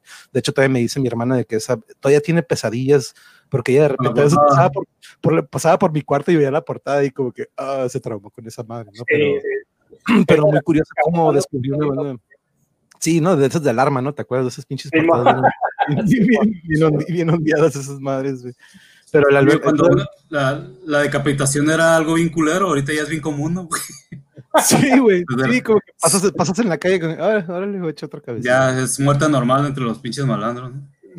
Pero sí, güey, es una, algo bien psycho que me tocó allá en el, en el defectuoso, que la neta ya tuve una época bien chingona y, y este, esta pregunta, eh, Adrián, ¿cuál fue el primer grupo metalero que escuchaste que digamos metal metal que dices, sería Megadeth entonces? A, a No. causa de este pase, o Kiss, No, Kiss podría Megadeth. como, Sí, sí, Megadeth me gustó un friego, pero metalero que, que dije yo, ay, güey, esto es metal bueno, fino, fue Iron Maiden. Ok, ok, ok, ok. Iron Maiden, al igual que Misael, de hecho, Misael estaba ahorita platicando que Iron Maiden ahí se, cuando escuchó eso fue como que, wow. Y Esta fíjate, siguiente pregunta, mm, escucho canciones y discos de Iron Maiden que no sé, no he escuchado en años y me sé la letra. Las puedo estar cantando y si me dices anótala, no puedo. Nomás me las sé de, me las sé de puro instinto de que pues, las escuchaba de morro un puteo. Sí, de esas que tienes años sin tocar guitarra, pero la agarras y solita tocas una nota y de repente sale toda una rola, ¿no? Que dices, wow, qué pedo, ¿no? está en psycho el cerebro, cómo está programado. Y esta siguiente pregunta, eh, Edgar, vamos a ir contigo primero. Cuando tú empezaste a escuchar música o empezaste a desmenuzarla, ¿era importante primero los vocales o primero era la música? ¿Tú, en qué te Mm. concentrabas más primero, güey? la música, este, cuando empecé a, ahora sí que, como dices, a desmenuzar la música fue Pearl Jam. Eh, Pearl- lo como dijo Misa, Pearl Jam, Stone Temple Pilots, uh, Silverchair, todo el grunge. Eh, empecé por la parte de buen un camarada, deberías invitarlo también, es este, César, el Chespi.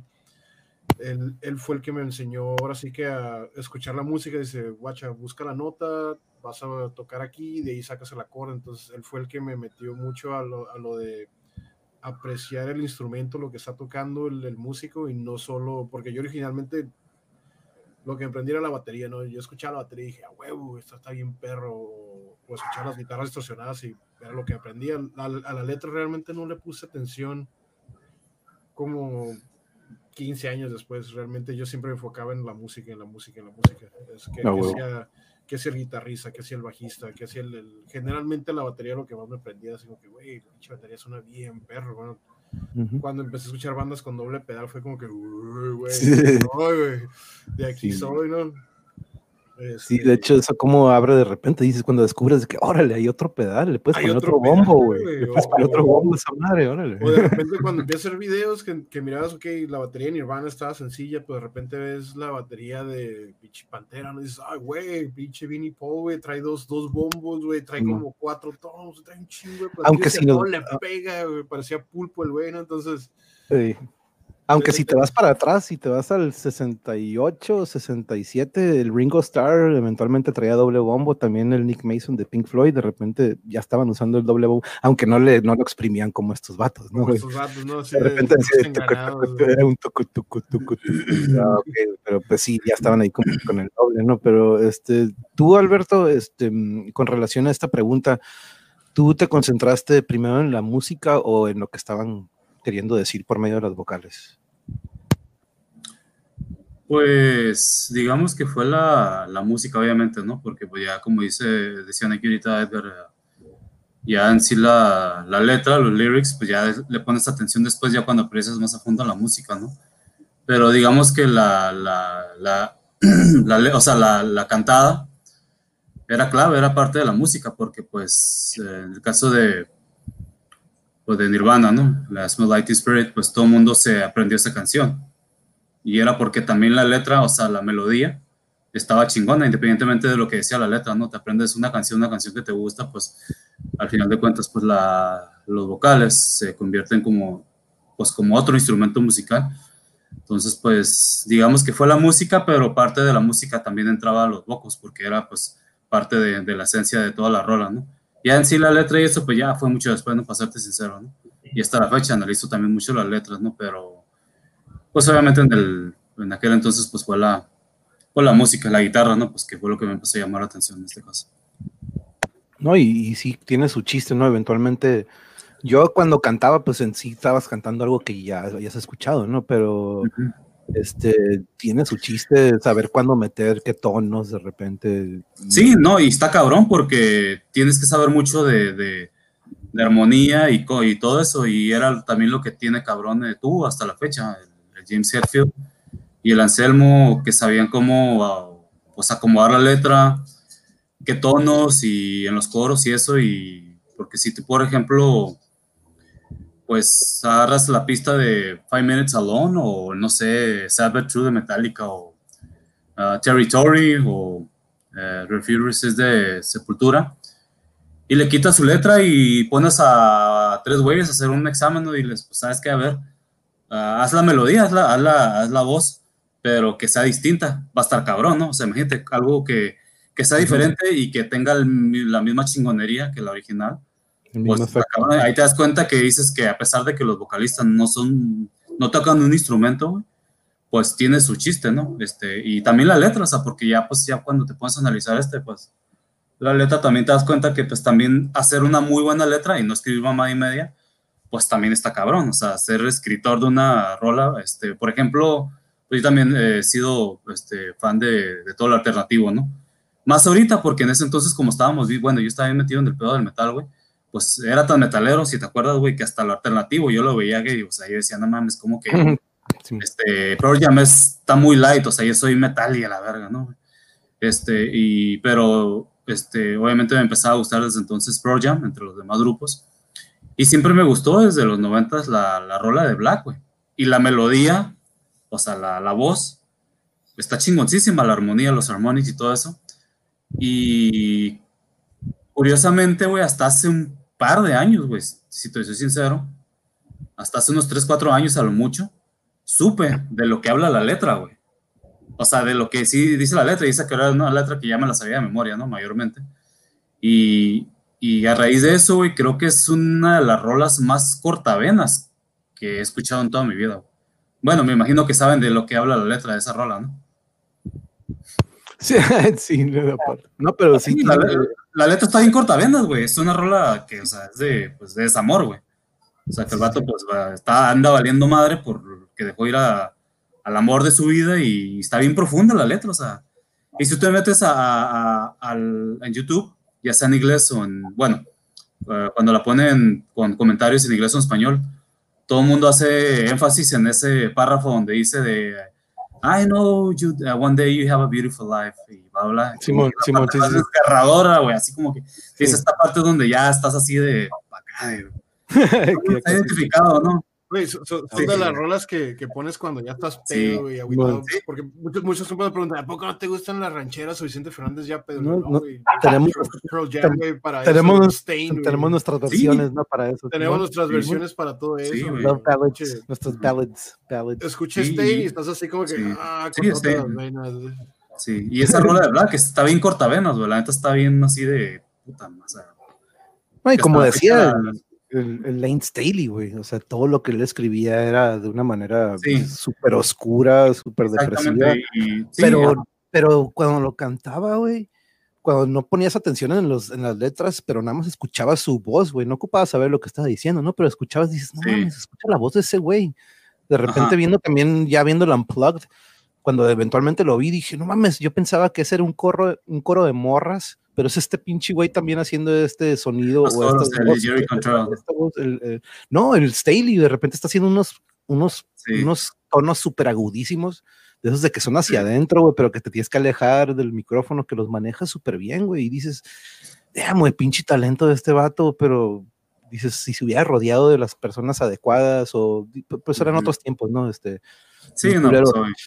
Adrián, tú que fuiste, eh, ahora sí que cantante, y tú en algún momento quiero, eh, no sé si ahorita nos dices, tuviste que componer letra y acomodarla de acuerdo a la estructura de las canciones. Yo nada más canté canciones que ya existían y cuando toqué con Novocaine, el vocalista era otro compañero, yo no tuve que en ningún momento escribir y meterlas en música. Este, ¿Tú qué nos puedes decir sobre, aparte de que, qué fue primero, cuando empezaste en el metal, qué fue primero, vocales o música?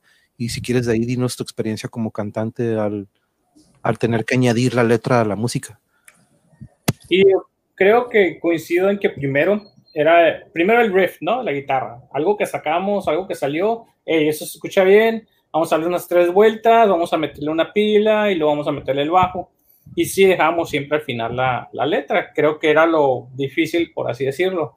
Pero el ser guitarrista al principio y ser vocalista es difícil. ¿Por qué? Porque una Sí, cosa concentrado en lo que estás tocando y más cuando es metal y que tienes que estar haciendo cambios, todo esto, y luego estar concentrado en lo que tienes que estar cantando o gritando, ¿no? En este caso. Entonces, la fórmula que yo encontré es que a mí se me hizo muy fácil hacer rasgueo, o sea, yo aprovechaba para cantar cuando eran cosas así, Simón. yo le decía a mi mano, mueve la mano en chinga, olvídate de, lo- de las pisadas, ¿no? Entonces hacía mis palm mute, y ahí es cuando yo aprovechaba para gritar o cantar cosas con letra. El bajista de nuestra banda era el que tenía toda la inspiración de letras. Yo, la neta, nunca fui muy bueno con, con, con escribir, entonces él se iba escribiendo y Di escribiendo. su nombre, di su nombre, di su nombre. José Luquín, Pepe. Este, entonces el, el Pepe hacía las letras, él era muy bueno para eso y, y llegaba y me enseñaba hojas y hojas de cosas que escribía. Este, yo así nomás las leía, me quedaba, ok, pues, ¿esta la quieres meter en una de las canciones? No, pues que sí. Entonces lo- yo lo que buscaba es que me ponía la, la hoja de la letra y luego ponía y trataba de leerla mientras yo estaba, mientras estábamos tocando. Entonces, como, como lo que sentía yo, lo gritaba, pero lo estaba leyendo. Entonces ya más o menos decía, ok, esto lo puedo gritar ah, de esta manera mientras la estoy tocando. Entonces así es como le hacíamos más o menos. Ese era nuestro proceso cuando le íbamos a poner la, la, la voz o la letra a una, a una canción. Él ya tenía todas las letras escritas y yo nomás trataba de leerle, cantar lo que podía mientras estaba tocando en ciertos pedazos. O sea que tú, al igual que yo, nunca, yo jamás pude tocar y cantar al mismo tiempo. Este, Está muy cabrón, tuvi- güey. Tú te tuviste que adaptar Está a eso. cabrón, Entonces. Adrián, tú te tuviste Sí. que adaptar a eso. Yep. Sí, porque eh, cuando hicimos la banda, y es una historia muy tonta de, de nosotros en Los Álamos, porque soy de Los Álamos, este, hicimos tres bandas entre toda la, la, la vecindad, por así decirlo. A mí, en una de las bandas que hicimos me tocó el piano, el keyboard, y yo dije, no, no. Dije, no, yo no voy a estar en esta banda que va a tocar keyboard. Yo me salí y me siguió el bajista y, este, y su hermana, porque en el principio teníamos una mujer baterista. Entonces nosotros empezamos la banda aparte y, este, y como éramos tan limitados, la bola, la, la, la clica de todos los que tocan, este, pues tenía que cantar porque pues, nadie quería tocar porque los demás ya estaban tocando en sus grupos y casualmente, no sé, Víctor de los, de los Kung Fu Monkeys, Tony de los Kung Fu Monkeys también son de los mismos amigos que hicimos bandas ahí mismo en Los Álamos, que ellos ya son más Sky y otras cosas, ¿no? Este, pero eso fue lo, así es como sucedió, pues, de que por el del por qué yo tuve que cantar y tocar al mismo tiempo porque todos tenían bandas, porque hizo un boom y todo el mundo estaba tocando y todos los compas están agarrando guitarras y bajos y de todo, ¿no? Y todos comprando guitarras baratas y amplicitos así chiquitos. este, y haciendo chicanadas, yo conectaba mi guitarra a un estéreo de mi papá, no tenía ampli, lo conectaba a un estéreo con una bocinona que no sé si la quemé ya después, y este, un ampli así respetable, con aparatos así monstruos que armaba yo. ¿Cuántos estéreos no se quemaron en esa época, no, güey? Por rehacer eso. No, y a veces, a veces tocaba con esas maquinarias que inventaba cuando no, no había feria y se apagaba, el fusible se fundía y hasta llegaba. Ir a comprar otro, güey. No, yo tenía unas cajitas de fusibles, entonces tronaba uno, le ponía otro, vámonos, lo seguíamos. Saludos al, al, Memo, Crudo, Lobo, Sanders, ahí está, nos está viendo. Rex. Él estuvo la semana pasada en el Motion Pits. Él va a estar seguido. Memo, tú ya sabes, este proyecto lo vamos a seguir. Queremos que para que ustedes que están ahorita aquí en el canal, que no saben, quiero tener estas pláticas, pero de todo tipo, ¿no? Y, y, algo que queremos Memo y yo es que semanalmente tengamos un episodio de metal, siempre, siempre. Tengamos bandas locales, este, que bandas que están empezando, que ya fueron, ya nos siguen tocando, como nosotros, ¿no? Que ya no estamos activos, pero tenemos este amor a, a este género que, insisto, ¿no? De repente a veces nos estigmatizaron como pinches satánicos. güey. Pero entonces yo creo que coincidimos, coincidimos que yo creo que primero fue la, la, música y después las vocales, ¿no? Aunque si están de acuerdo conmigo, muchos vocales de aquel entonces podemos escuchar ahorita el Unjustice for All, el Master of Puppets, el Rusted Pieces, el Peace Cells But Who's Buying, de Megadeth. Cualquiera de esas letras de Chaos AD o de la Rise aplican ahorita este año de 2020. Lo que hablaban en ese entonces, lo de lo que cantaba Rage, güey lo, podemos, lo podemos aplicar ahorita, lo que, lo que cantaba Korn, lo que canta Deftones, güey. Todo eso está, bien, está bien, perro, güey, que mucha raza nueva está escuchando Rage Against the Machine y se quedan, güey, esto lo escribieron hace 20 años o lo escribieron hace una semana porque todo está pasando otra vez, güey, se está repitiendo, es como que la historia se repite, güey. Y está, y, está, bien loco que, que generaciones nuevas Simón, están escuchando Rage Against the Machine por primera vez. Dicen, güey, esto no ha cambiado en 20 años, ni en 20, ni en 40 años. ¿no? Esas son letras que aplican a la historia ahora sí que de, Estados Unidos o mundialmente de, de, por lo que está pasando, no solo a los negros, también a los hispanos y a toda la raza. Y es otro tema diferente, ¿no? Pero, pero qué chingón que están escuchando ese tipo de metal, el rap metal, que en su tiempo pues también fue algo bien chingón. Simón. Mm. Sí, sí, sí. pero lo están redescubriendo, lo están redescubriendo. Es como que, uy, güey, Rage Against the Machine va, a volver a hacer gira, va a volver a. Sí, de hecho a Yuri le tocó, le tocó Coachella, cuando se volvieron a juntar en Coachella, Yuri le tocó estar esa noche y, o sea, no sé si ustedes han estado en un Coachella, terminas muerto, güey. Ellos cerraron, entonces cuando estás en la última banda, estás con las rodillas chingadísimas, los tobillos, y luego el calor del desierto, pero de repente Rage, como me dice ella, te hace que se te olvide todo, la gente brincando, todos al mismo tiempo. Ya se imaginarán, ¿no? Esa reunión de Rage. algo similar, pero con System of a Down, Fue la última, no fue la última banda, la última banda era Ozzy, era un Ozfest, y me acuerdo que vimos a Mushroom Head, a Meshuga, tocaron un chingo de bandas bien perras, güey, a Chevelle, POD, pero ya el último todos bien cansados porque llegamos desde las 11 de la mañana y eran como las 10 de la noche cuando se subió System y estamos bien cansados, pero cuando empezó a tocar System fue como que, pum, güey, pinche madrazo en el todos así se pararon, güey. Eso está en psycho, Simón. Y luego que todos los que estábamos atrás en el anfiteatro nos valió madre y empezamos así como que, güey, eran como 10 guardias como contra 500. ¿Cómo nos van a parar, güey? Nos, metimos hasta abajo al mosh nos valió No, es, increíble eso. A mí me tocó, no, no Rage, pero me tocó Tool en Coachella con Massive Attack Tool. Es muerto, muerto, muerto, pero no mames, o sea no, pues los que han visto Tool sabrán lo que es en vivo y luego Massive Attack que se juntaron después de 10 años o 11 años que no, no tocaban juntos. Y eso es otro, de que gracias al metal, no sé si coincide, coincidas tú, eh, eh, Adrián, que ahorita estamos abriendo entre nosotros, que el metal nos abrió otros géneros. Al, al tocar nosotros y al tener que desmenuzar y ver las estructuras del metal, nos dio curiosidad de ver otros géneros y ver sus estructuras. No sé si tú estés de acuerdo con eso, Adrián. Sí, sí, de hecho, este, conforme fui avanzando también yo escuchando diferentes bandas de metal me quedaba como que, ok, no nada más existe Megadeth, existe Sepultura, existe Pantera, existe Fear Factory, existe... Mm, así seguía, encontrando más y más.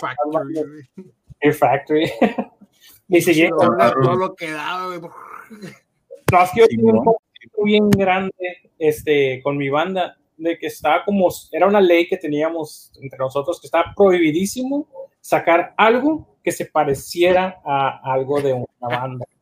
Órale, no, eso te parece a esta rola y o la estás plagiando o algo así. Esa es cura tuya, güey, hasta la fecha. No, no, mismo. Cada, no, que le muestro, cada, que saco una rola y se la muestro, siempre me dice, suena sí. Deftones, pues qué, qué chingón. Es que Adrián quiere, quería, Adrián, Adrián, quiere salirse del patrón y de la caja. no, no quiero hacer lo mismo, quiero hacer algo que. El, y lo chistoso es que nadie le entiende, güey, cuando No, es, una rola de, es una rola, Lo sigo haciendo y lo seguí haciendo hasta la fecha con mi última banda de Versus Me, que yo estoy tocando. Este... Eh, saludos a la Carla y al, al Manuel. Simón. Ya tampoco toca ahí. ah, bueno, saludos por allá. No, no quiso, ey, lo invité, lo invité dos veces y no quiso, no pudo, pues ya sabes. Mm, pinche Carla. Carla, Manuel es la Carla, güey. Tiene que cuidar a sus tres niños que tiene. No, tiene dos. Vamos. Este, pero no, si es algo que yo tengo muy arraigado, nunca, nunca me gustó sonar como alguien o parecido a alguien. Eh, yo era más como que, aparte de que mi plan o mi meta, si hubo una, era ser un grupo local, nada más. Nunca fue, me voy a tocar, no sé, a lo grande y hacer algo súper, nunca fue algo así tan, tan, tan, tan ambicioso, vaya. Siempre fue como que hay que ser local, hay que pasárnoslas bien, hay que hacer muchos amigos de bandas diferentes, hay que pasárnoslas chingón. Esa fue, era la meta que en lo personal yo tenía lo que a mí no me gustaba. ¿Eh? Protesto, güey. Tú me llevas a tocar Hermosillo con tu banda de Versus Me. No, no, uh -oh. tu, tu, tuve que llenar el, el spot. Luego, ¿quién se lastimó de la banda? Uh -oh. Y me dijo, ¿qué oh, pedo? Que lo, un bajista, güey. Y dije, ah, pues arre, Y este cabrón nos llevó a tocar Hermosillo, güey. Fuimos a pinche Hermosillo, un calorón, güey, que hacía, güey. Y, y, Como ahorita, ¿no? No, no, esto no es nada, güey. Esto no es nada. Ya sé, güey. Fíjate, la, ahora sí que la ignorancia de no conocer el terreno donde llegas. Llegamos, a la, llegamos de madrugada a Hermosillo. Este cabrón manejó toda la noche, güey. Nos pararon como dos veces los federales porque le dije, güey, vete despacito. El caso llegamos, llegamos a Hermosillo. Bajamos las cosas, todo. El, el, la tocada está en la noche, ¿no? Y, y, el Adrián dice, hey, vamos a dar una vuelta afuera, güey. Se nos ocurre salir a mediodía, güey. No había nadie en la calle, no había nadie nadie, eh, güey, pinche pueblo fantasma, qué pedo, güey, no hay gente aquí, ¿no? Como a los era, un, era, un, era, un, fin de semana o qué pedo, era un fin de semana. No, güey, a los 10 minutos de andar caminando nos dimos cuenta por qué, güey, el calor de Hermosillo, güey, aquí estamos en el paraíso con este calor de ahorita, güey. El calor de Hermosillo es otro pedo, güey. Fue así como que nos estábamos hidratando y una señora literal, así una tienda dijo, métanse muchachos, métanse porque no son de aquí, ¿verdad? No, se nota. güey, nos estábamos deshidratando del calor que estaba haciendo, güey. Me acuerdo que empezamos a agarrar cura porque en el piso, y Adrián te va a decir que es cierto, güey, en el piso había, como que, había manchas. La foto, güey, había manchas de como, como ceniza en el piso, como que algo hubiera explotado, güey. Me acuerdo que Adrián dijo, güey, es que la gente de aquí explota con el calor. Esa combustión instantánea, ¿no? Camión y se escucha acá, ¡pum! Y dice el Adrián, ¿ves, güey? Acá explotaron muy arriba el camión. no, pero bueno, Oye, eso, motillo, ese pues, pues se dio, pero nunca lo buscamos como tal. Bueno, por lo menos yo no. Este, pero regresando a, la, a, lo que está diciendo, es que era una regla así de que no, si algo se parece, no, no hay que tocarlo. Y se lo hizo muy cheo también al Edgar cuando llegamos a tocar juntos en alguna banda. Este, si algo se parecía, le decía, eh, no se parece algo a otra cosa y, y, pues en lo personal, no estoy diciendo que esté mal de ninguna manera, pero eso era como que una ley que nosotros teníamos. Se parecía algo, se cancela, se olvida y a sacar otra cosa nueva. Qué loco. Nosotros tenemos, más cabrón, ¿no? Sí, no, no, nosotros, nosotros tenemos una anécdota, Alberto, te vas a acordar de esto, y también el Memo, de hecho, Memo, te vas a acordar de esta anécdota. Este, cuando estábamos en el Lázaro Santiago Valero, saludos a Santiago, nos consiguió una tocada en las ferias o en las fiestas patrias que hacían atrás de la plaza de Carrusel, donde ahorita son las carpas. Antes era un terreno baldío, no sé si se acuerdan, y de repente ahí ponían pues, juegos y, y hacían pues, todo un festival, güey. Festival de las fiestas patrias. Ahí eran, cuando no eran en el hipódromo, eran ahí, güey. Entonces, Santiago, de no sé qué chingados manera, güey, dijo, hey, güey, nos conseguí una tocada en las fiestas patrias, güey. ¿Qué pedo, güey? ¿Qué, what, güey? Ahora, tocábamos Pantera y Sepultura, güey. Ese era nuestro lineup, güey. Este, nuestro setlist, güey. Entonces, pues sí, güey, ahí vamos, ¿no? Esa noche ahí vamos con la Astro de ese güey, tiene una minivan, ahí llevamos todo el equipo, güey, pues nada más teníamos que llevar nuestros amplis, güey, ahí en la pila, güey. Y llegamos y pues está, Alberto, ¿qué, ¿qué, es lo que estaba tocando? Cuéntales qué es lo que estaban tocando en ese momento cuando llegamos, güey. Pues era un grupo así, este, del género grupero, ¿no? Como grupero, sí. banda, como dance, ¿no? Como mezcla de temerarios con Vallarta Show, no sé, tipo acá. Acá, Sí, de hecho, eran como 20 Sí. cabrones. Pero ¿cuánta gente había? ¿Cuánta gente había? En No, el- estaba lleno. Estaba había lleno todo el- chingo de gente, güey. Pues todo el terreno estaba lleno. Y nosotros seguíamos, nosotros seguíamos después de estos güeyes, nosotros seguíamos después de estos vatos, güey. Pero no sé si Santiago les dijo, eh, güey, nosotros tocamos, ah, yo creo que no le dijo, güey, porque digo, eh, güey, tú tienes una banda, para mí que, para mí que sí fue, eh, güey, tú tienes una banda, ah, güey, sí, güey, eh, güey, nos falta una, güey, le quieren querer tocar, sí, güey, a huevo, pero nunca, nunca especificó que tocábamos, güey. Ah, pues no mames, nos subimos, güey. Para empezar, pues dijimos, guacha el sonido, güey. Guacha el escenario, güey. Era un stage de esos que dices, güey, sí es una buena producción, güey. Este, y, y, pues ahí va el Alberto, ¿no? El Alberto se conecta acá al amplicillo que estaba por ahí, güey. El Alberto saca su tarola, güey. Este, y de repente un batillo, bueno, con ustedes, de Tijuana, drill, drill, y todavía como quequillo, drill, drill, drill, drill. Se escuchó hasta ahí, ¿no, güey? sí, güey. Y pues, la neta no me acuerdo, agarré el micrófono y, y, y, pues veo, ¿no? Un pute, la misma raza que estaba pues, con la banda esta, güey. Hey, este, somos Drill y pues le vamos a tocar una, creo que dije, le vamos a tocar unas rolas. Y empezamos con Domination de Pantera, güey. Sí, ¿verdad? Sí, sí, Alberto, empezamos con Domination. Sí, a huevo, Y, y no mames, güey, se limpió la gente, güey. Dijeron, vámonos, güey. Todo el mundo se fue, güey. Todo el mundo se borró, güey. Pero de Sí, repente. que sos del diablo. Qué miedo, ¿no? Pero, pero de repente quedó un grupito de tres morras, acá estaban dos batillos ahí, como creo que nada más eran seis en total los que se quedaron a ver la tocada, güey. Nos aventamos creo que Sí. cuatro rolas nada más, ¿no? Pero Como cuatro rolas y un batillo era metalerío, como que iba acompañando a su morra que era grupera acá, güey. Y el vato dijo, a ver, que este, una... Sí, dijo, una de sepultura. Y el Santiago, la, ¿cuál, cuál? Y el, el Santiago empezó con, la- con el redoble de Territory. ya, pues, Territory. sí, huevo. Pero eh, yo creo que es el mejor sonido que llegamos Sí, a no mames. Ese, ese pinche sonidazo, güey. No había nadie, güey, pero lo disfrutamos, esas pinches cuatro Sí, rolas. no como si- como- pero bien psycho. Yo, yo me imaginé en, en Moscú así, güey, acá, güey, blanco y negro acá. güey. en, en blanco y negro. Sí, güey. Me pasó Sí, igual güey, no mames. con- Es que sí, el pinche sonido, güey, no mames, güey. Eh, que nos, de verga. nos ¿Les pasó algo similar a ustedes, dices? nos invitaron a las ferias de Tijuana, güey. Y ya teníamos varios años yendo a las ferias de Tijuana, pero nomás así como que tocadas chiquitas, ¿no? Y un día nos dijeron, hey, ¿qué pedo? ¿Le quieren abrir a Resort? Y nosotros a huevo, güey, porque pues Resort era lo más Uh, a huevo, güey. Si no. era en ese tiempo, ¿no? El caso es que otra banda nos, nos hace chanchuy, güey, nos, la banda se, llama, se llama Malpaso, güey, nos cambian. ¡Oh, los de Malpaso!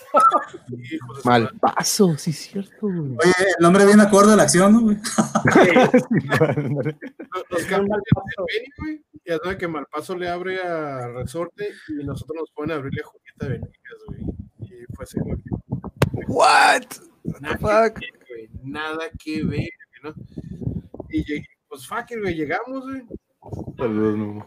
subimos nuestro equipo acá, ahora sí que nuestro equipo lo que podemos comprar, no, güey, arriba tenía un amplificador, es una batería, pero bien pasada de lanza.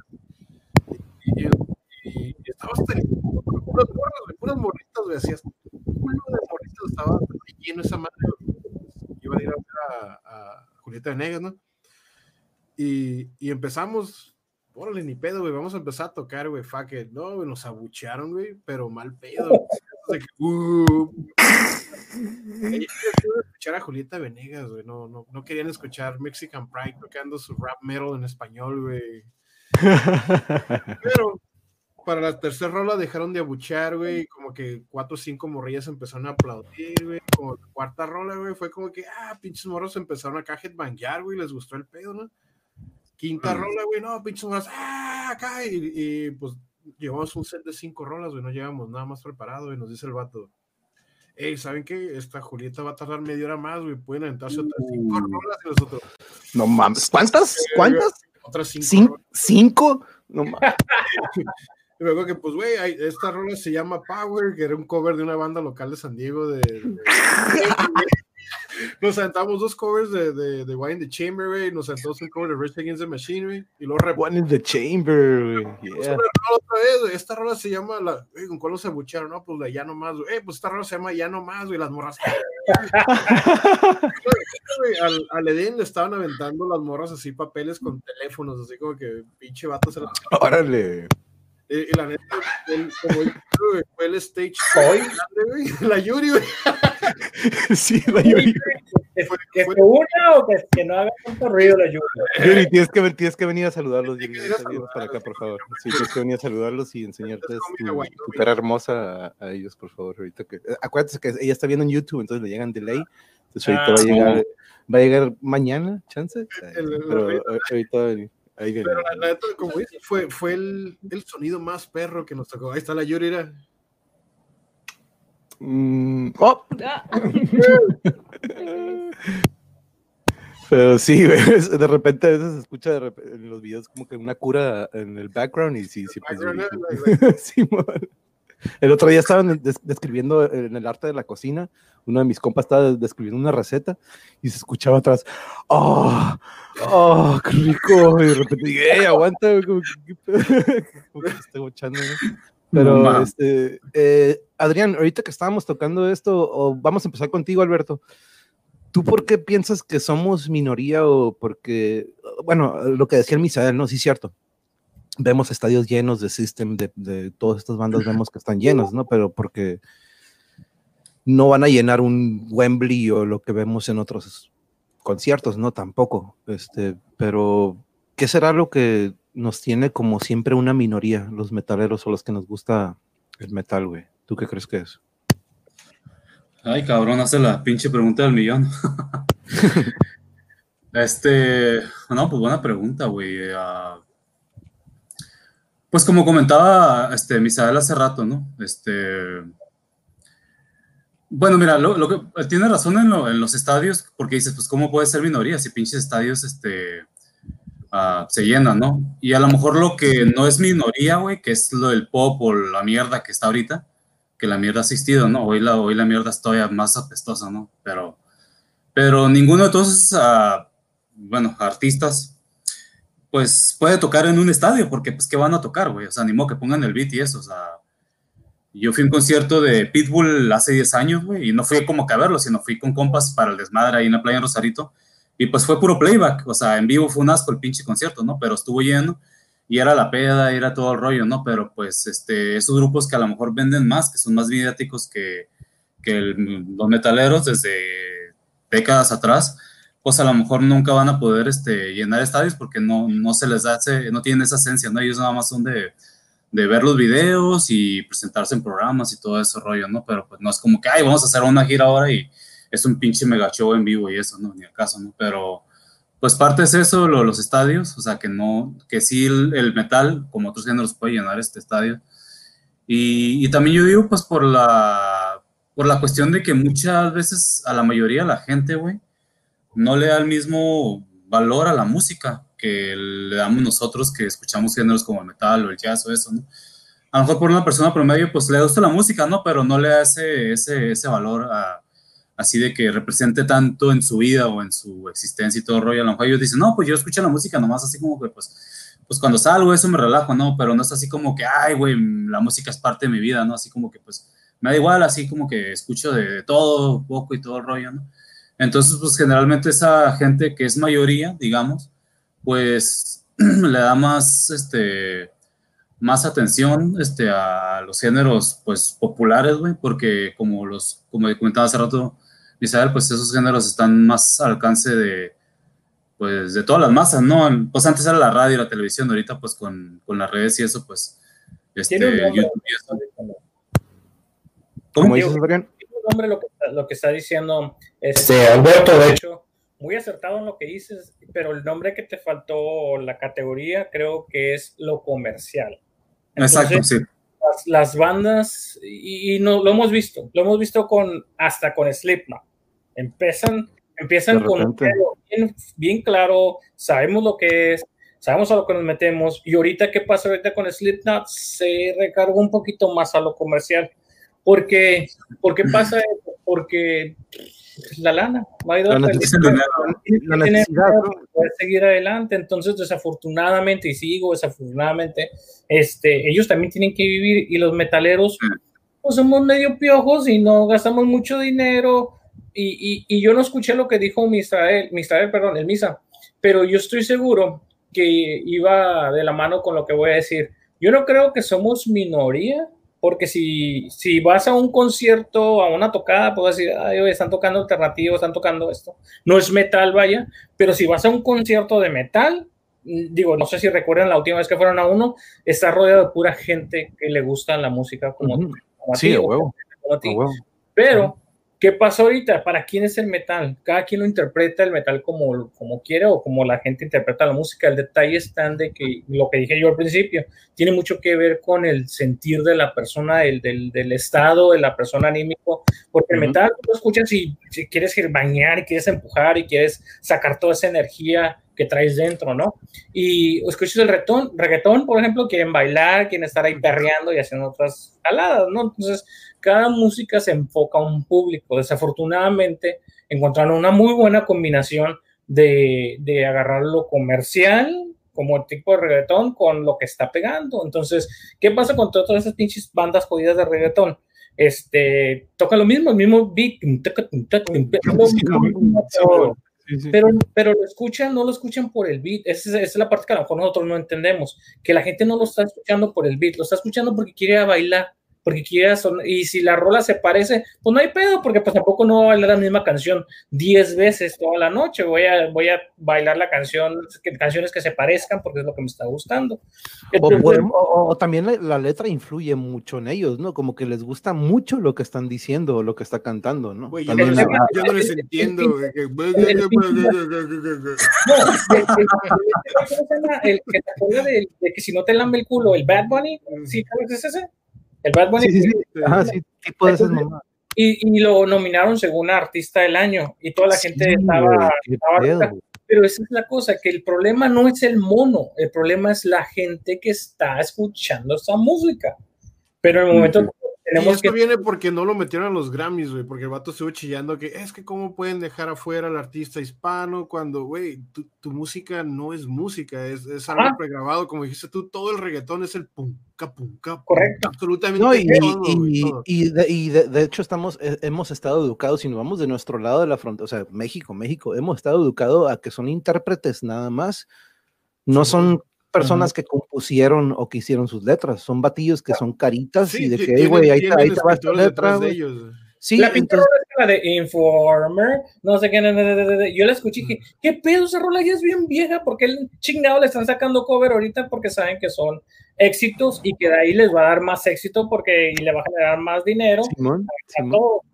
y de hecho lo he mencionado, probado que ya vendió, eso. Sí, lo he, mencionado, lo, lo he mencionado en otra ocasión, dos cosas, ¿no? De que existe un software, existe un software que de hace mucho se le metió todas las rolas desde los 50 a hoy en día, todos los top 10 o top 20 pop songs o digamos top Simón. 20 de los billboards.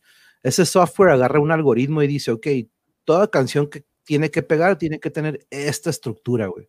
Verso, coro, coro o verso, verso, coro y tiene que tener estos beats que son los que se nos impregnan. De repente estamos tatareando rolas que dices, no mames, ¿por qué chingados traigo esta rola que me caga, güey? Pero la estoy tatareando, güey, o la traigo en la mente, porque son esos beats que de repente se impregnan en el cerebro, ¿no? O sea, Pues ya, descifraron, ya, ya descifraron y hay bandas que van a, a disqueras y, y meten su pinche rola en el software y, nah, güey, sorry, tu rola no tiene los patrones que se ocupan, güey. ¿Por qué no le cambiamos, güey? Y ah, de aquí pasó lo otro. Si Sí, ustedes le ponen, por eso si- todos si- son igual, güey. si tú le pones el Science, güey, o el Fungus Among Us de Incubus, a alguien que empezó a escuchar Incubus en su segunda época, güey, no te van a creer que es Incubus, van a decir, no mames, esos pinches metaleros, ¿quiénes son, güey? Porque era, era la esencia de Incubus, güey. Incubus, el Science para mí, eso es Incubus, ¿no? Pero de repente, como dices tú, Adrián, entran las disqueras, entra el negocio de que, güey, está curada lo que haces, pero ¿qué tal si le cambias, güey? Para que la gente lo absorba más y así lo va a poder absorber más gente y así vas a poder vender más, güey. Y de repente pierden ese tronco o esa esencia que tienen, ¿no? Y, le pasó un chingo de bandas, le pasó a Metallica, le pasó a Korn, le pasó Simón, a, Megadeth, a- a un a chingo de bandas. Pilots, güey. Temple Pilots, escucha el core y luego escuchas los últimos, el number four, güey, y no es la misma banda, güey. Y lo que dices, Adrián, lo que dices, Adrián, yo creo que es los tiempos ahorita es de que, fuck, ni pedo, güey. Tengo que rebajarme a tocar eso porque si quiero sobrevivir como vende. músico, güey, ni, ni modo, me voy a tener que rebajar porque si yo quiero seguir tocando lo que yo quiero, me van a mandar a la chingada en todas las disqueras y yo voy a tener que hacer mi estudio y voy a tener que invertir. Que hay bandas, güey, hay bandas que dijeron, ¿sabes qué? Váyanse a la verga, disqueras. Yo voy a hacer mi pinche estudio aquí junto a nosotros, güey. Hacemos nuestros discos, güey, y nos va mucho mejor vendiendo una minoría de discos nos va mejor a que nos lo que nos da un porcentaje una disquera, ¿no? Y hay muchas bandas que están haciendo eso, que se están independizando gracias a la, a la tecnología, güey. Ujú. Y y de hecho, es, es triste porque Slipknot fueron los que me hicieron, o sea, fallar. Dije, no, estos güeyes nunca van a hacerse comerciales, they're not gonna pussy out, van a ser siempre los pinches Slipknot desde un principio. Los primeros tres discos, cuarto valió madre. Bueno, no valió madre, pero se notó el gran cambio, porque si ahora obviamente escuchas el primero contra el último, pues nada que ver. Pero no le quiero llamar evolución, porque hay muchas bandas que sí están, guardan esa línea. Pero, por ejemplo, tú, ¿qué pasó a ti? Yo le, yo le digo de Tú eres una de las bandas más constantes, ¿no? Han sido iguales.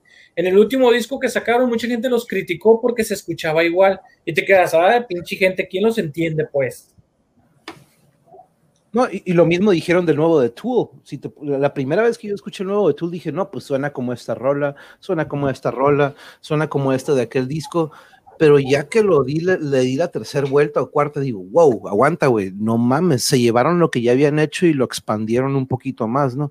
Esa es mi opinión, ¿no? Yo sé que mucha gente dice, "Eh, fue más de lo mismo, etcétera, etcétera, etcétera. Pero yo creo que también ellos, es- hay bandas que de repente se ponen la vara muy alta, como decía hace rato Alberto, de Pantera, de repente llegó un punto en el Tranquil, en el Far Beyond, que dices, no mames, ¿cómo puedes mejorar eso, güey? Como que ellos mismos se ponen la vara alta, ¿no? Yo creo que Tool es Sí, un güey. ejemplo de cómo de repente entre cada disco cada vez se toman más tiempo para tratar de igualar o mejorar lo que hicieron anteriormente. Duraron 13 años para sacar el disco. Algo así, güey. Es nunca le va a dar gusto a la gente, nunca, porque era, toca lo mismo, te van a decir, es lo mismo. Si yo que lo diferente, decir, no es lo mismo. o sea, Cambiaron, sí, güey, está bien cabrón. Ahí es, Es ahí, está ahí, tener contenta a todo el mundo siempre, ¿sabes? Es imposible, güey. Y, y yo creo que como en, como en los deportes, güey, de cada deporte su estrella, también la música, cada artista o cada banda tiene también pues su, su prime time, güey, la neta. Ujú. Y sí, la verdad, o sea, pues Son épocas, ¿no? Son épocas que van viviendo. sí. Y al que le tocó la época que pega, como, como Len Biscuit, pues ya le tocó, como Papa Roach, pues ya le tocó. Simón, Static X y eso. Pero mira, Sí. eh, algo, el otro día lo comparo mucho con el otro día que tuve a el arte de la cocina, que fueron puros chefs. Este, por cierto, yo le puse el arte de la cocina y todos los chefs dijeron, no, güey, no es arte, güey, nosotros no somos artistas, güey, estuvo bien psycho eso, ¿no? Como que, órale, no, pues cool, ¿no? Yo como músico, yo como músico pensaba que, que lo que hacían ellos en la cocina era muy similar a lo que nosotros hacemos como música, ¿no? Y luego Ellos lo vieron. cocina artesanal, güey. Ah, cabrón. Eh, si pueden verlo, vean este episodio, está, no mames, está súper chingón, la neta, todo lo que nos dijeron esos chefs, la neta. Es que yo creo que no, no, no, te, ent- no te entendieron tu, la esencia de tu término, güey. O sea, ellos a lo No, mejor no, y- que y- pero No, y traté, traté, les expliqué, miren, es Sí. que para hacer una canción ocupo yo una estructura, ocupo primero ingredientes, ocupo un ritmo, ocupo tonos, ocupo las Sí, no, partituras, cuatro cuartos, seis Sí. o sea, es- es- hay Sí, o ingredientes. sea, el arte, Al- como dice, la, la máxima expresión del amor a algo, ¿no? A eso te referías tú, al, al gozo del estar haciéndolo, creando lo que te gusta eso. Pero a lo mejor ellos lo vieron como que no, el arte nada más son siete y no está la cocina y a la verga, no. No, y, y algo, y fíjate algo que ahorita tocamos con esto, lo que quiero a relacionarlo. Algo que yo les pregunté de que cuando ustedes empezaron a hacer sus recetas, ¿pensaban en ustedes o pensaban en los que lo podrían comer, güey? Yo creo que es lo mismo aquí en la música, ¿no, güey? De que, Es ok, que güey, el arte, ¿no?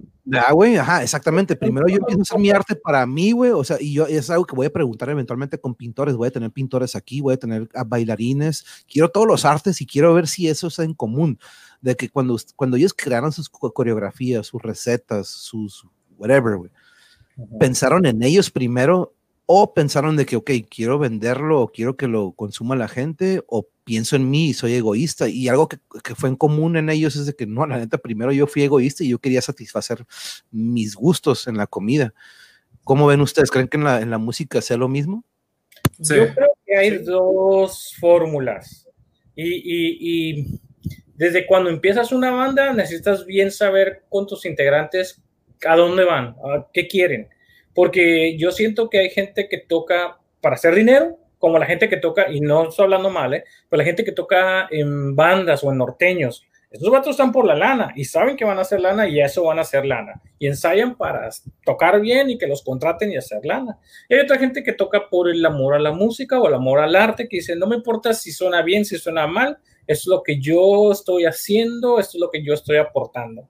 Entonces, digo, nosotros, nuestra banda era mucho el amor a la música, sabíamos que a veces íbamos a sonar mal o que no les iba a gustar, pero estábamos tocando y es lo que queríamos, tocar nada más lo que ustedes querían, lo que les nacía a ustedes, pues su esencia. No querían hacer lo que, lo, quería, lo que querían escuchar la gente, sino que lo que ustedes querían producir o, expresar. Si les, gustaba, pues qué chingón, ¿no? Para toda madre, nos pasamos toda, toda madre. Y si no les gustaba, pues digo, pues nosotros estábamos contentos por estar ahí arriba, tocando enfrente de todos y esperando que a alguien le guste, ¿no? ¿Tú cómo ves, Edgar, eh, eh, sobre esto? ¿Tú crees que primero hay que pensar... Es pura feria, ¿no? Y nada, yo, yo, toco lo hasta pop si quieren.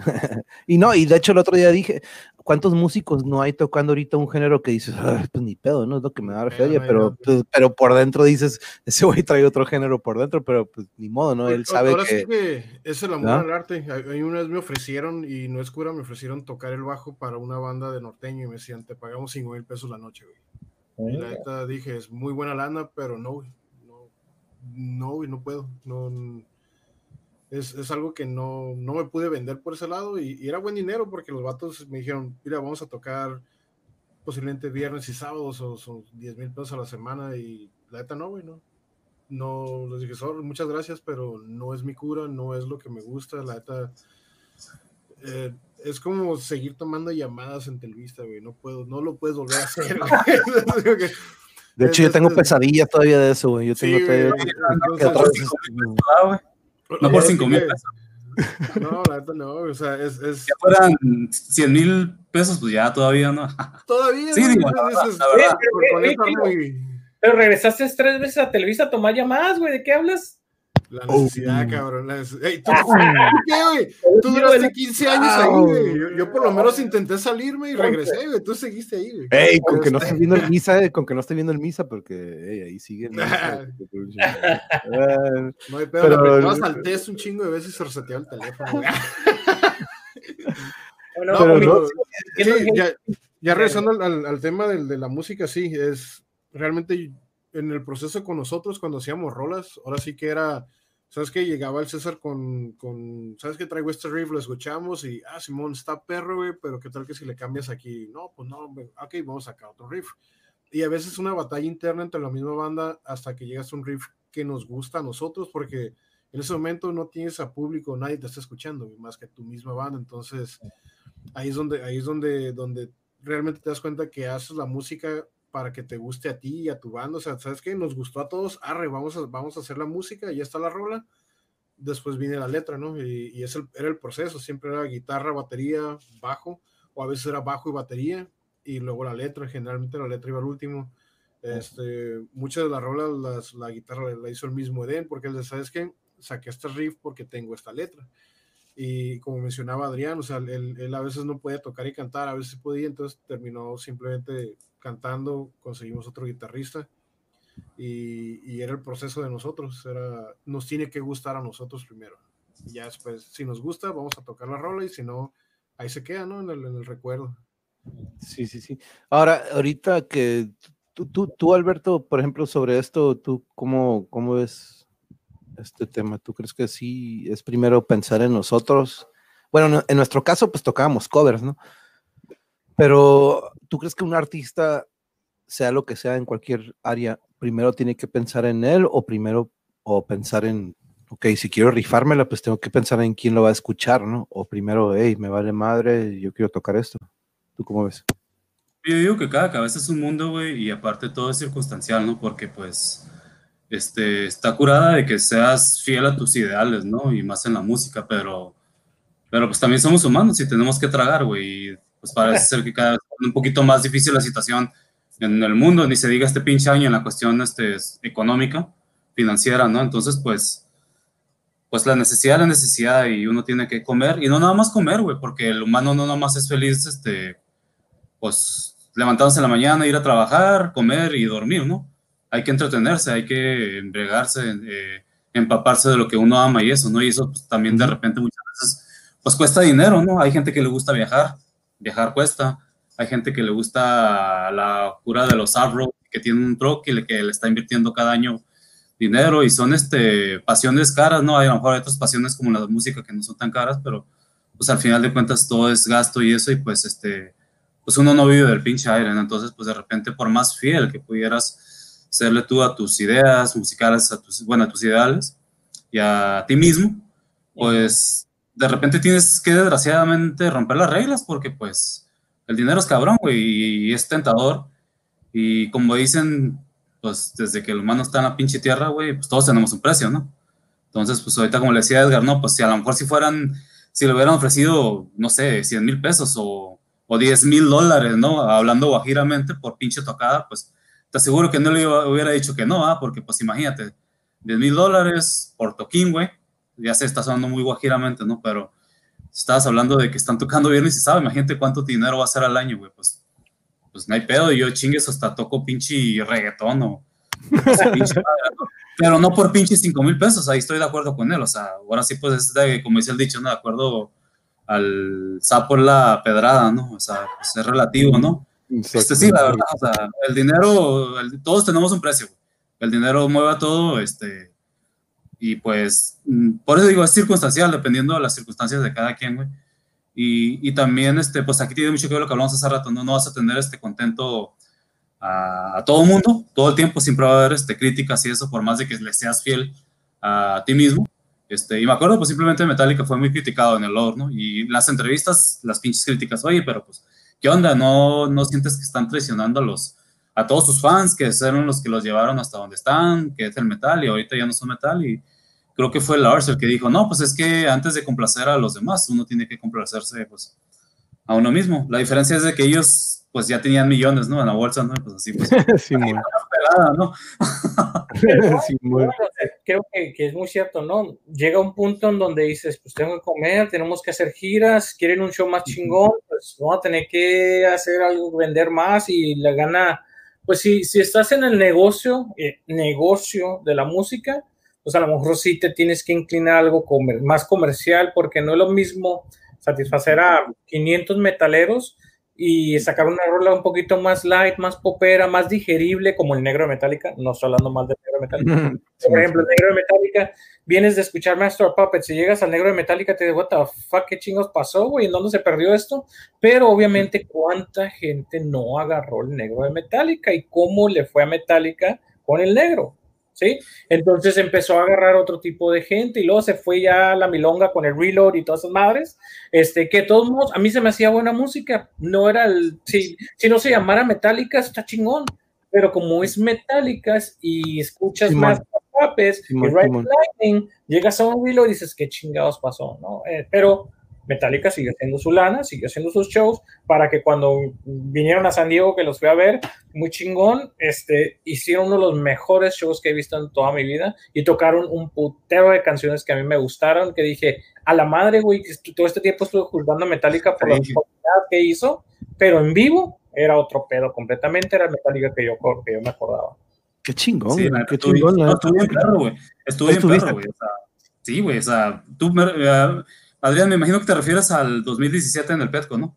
Yep. Sí, estuvo perro, güey. O sea, y le contaba hace rato. Todas las runas que podías pensar que dices, güey, ojalá toquen esa, la tocaron, ojalá toques en la tocaron. Y dije, no mames, no van a tocar esta, la tocaron. No, y, y, fíjate, ahorita que tocamos el tema, ¿no? Este, cuando empezaron eh, la de Unforgiven, güey, yo casi chillo, güey.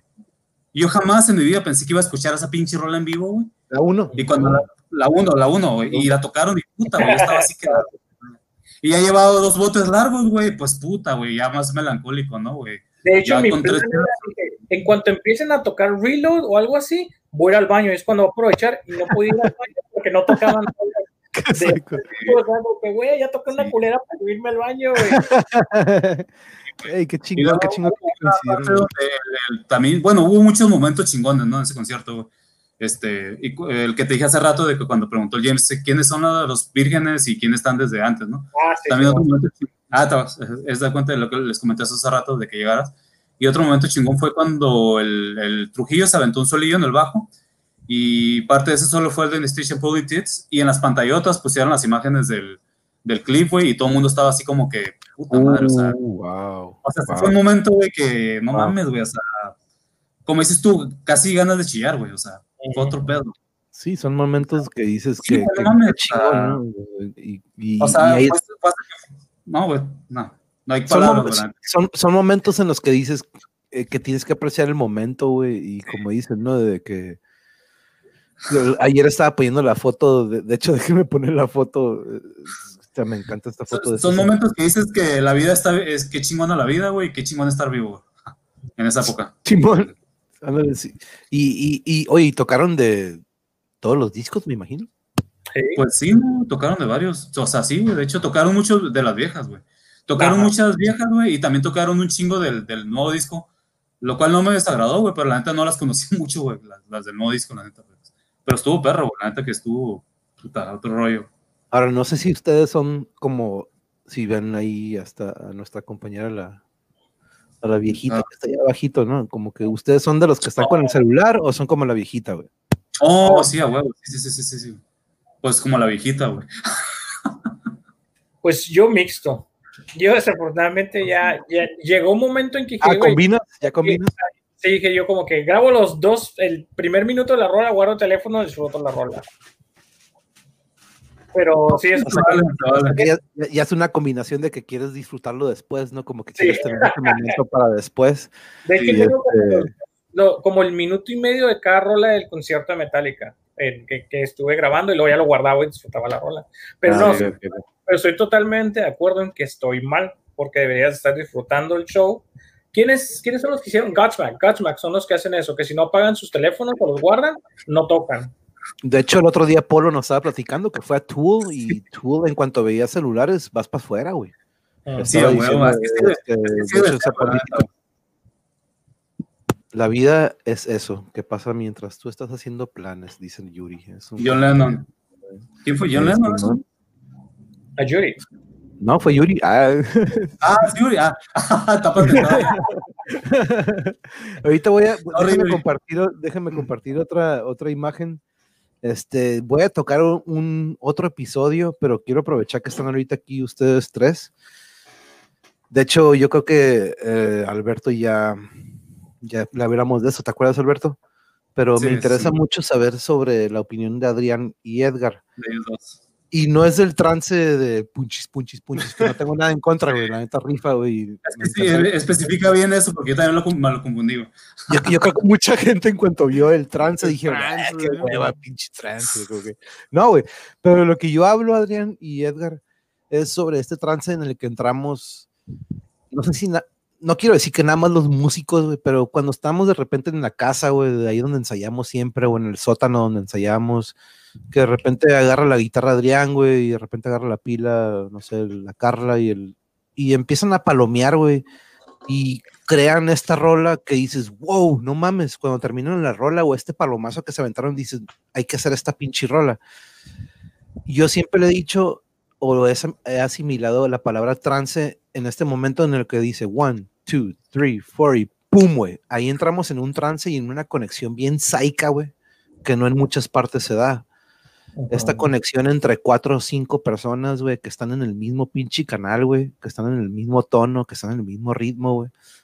Y Polo le dijo sincronía, creo que tú también, Alberto, le, le mencionaste una palabra o un sinónimo como sincronía.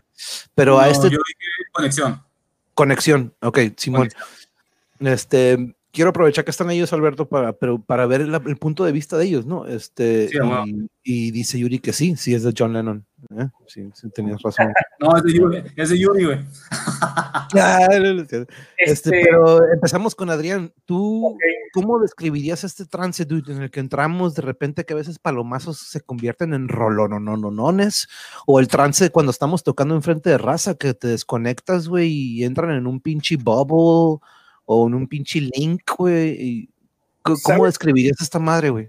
¿Sabes qué me pasa a mí? O bueno, me pasaba cuando, cuando tocaba.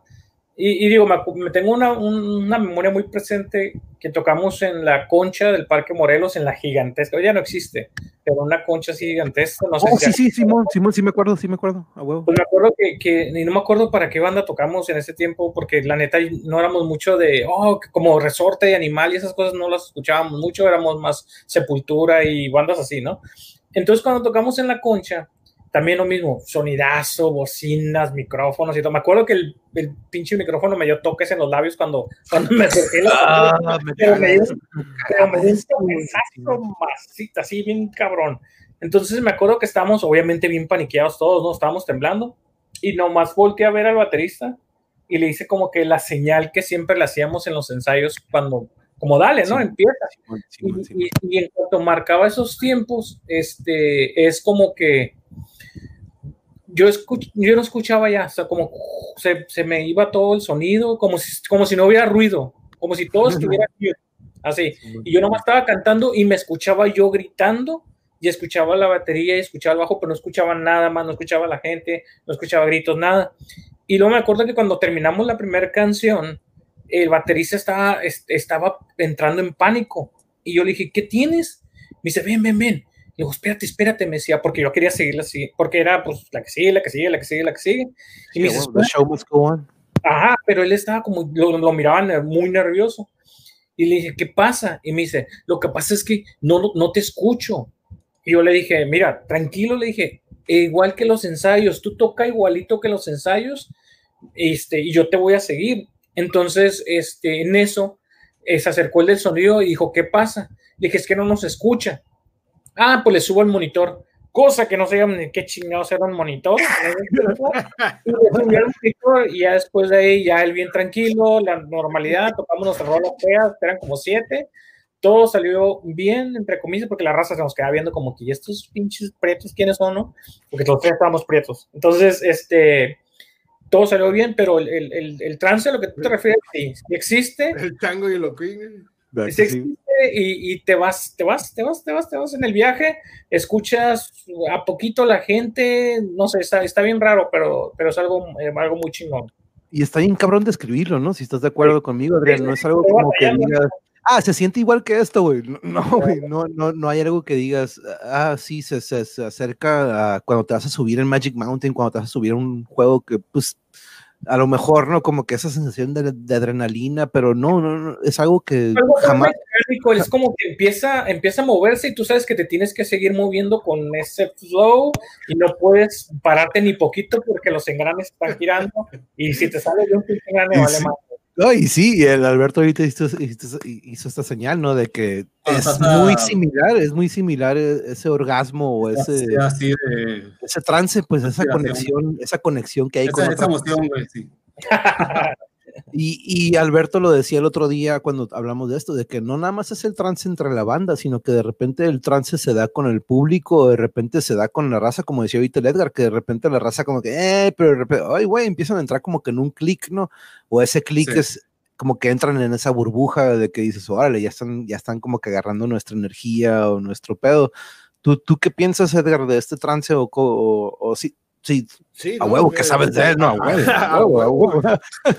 Este, está bien perro, güey, porque hay rolas que, que disfrutas, pero acá relax, o hay rolas que aunque no quieras, güey, te, te, te prenden, güey, te, te alteran, te...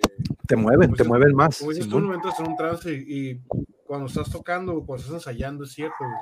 Si el baterista empieza con, con un beat de bat, beat que te gusta, dices, Y cuando te das cuenta ya estás, estás así como que to the beat.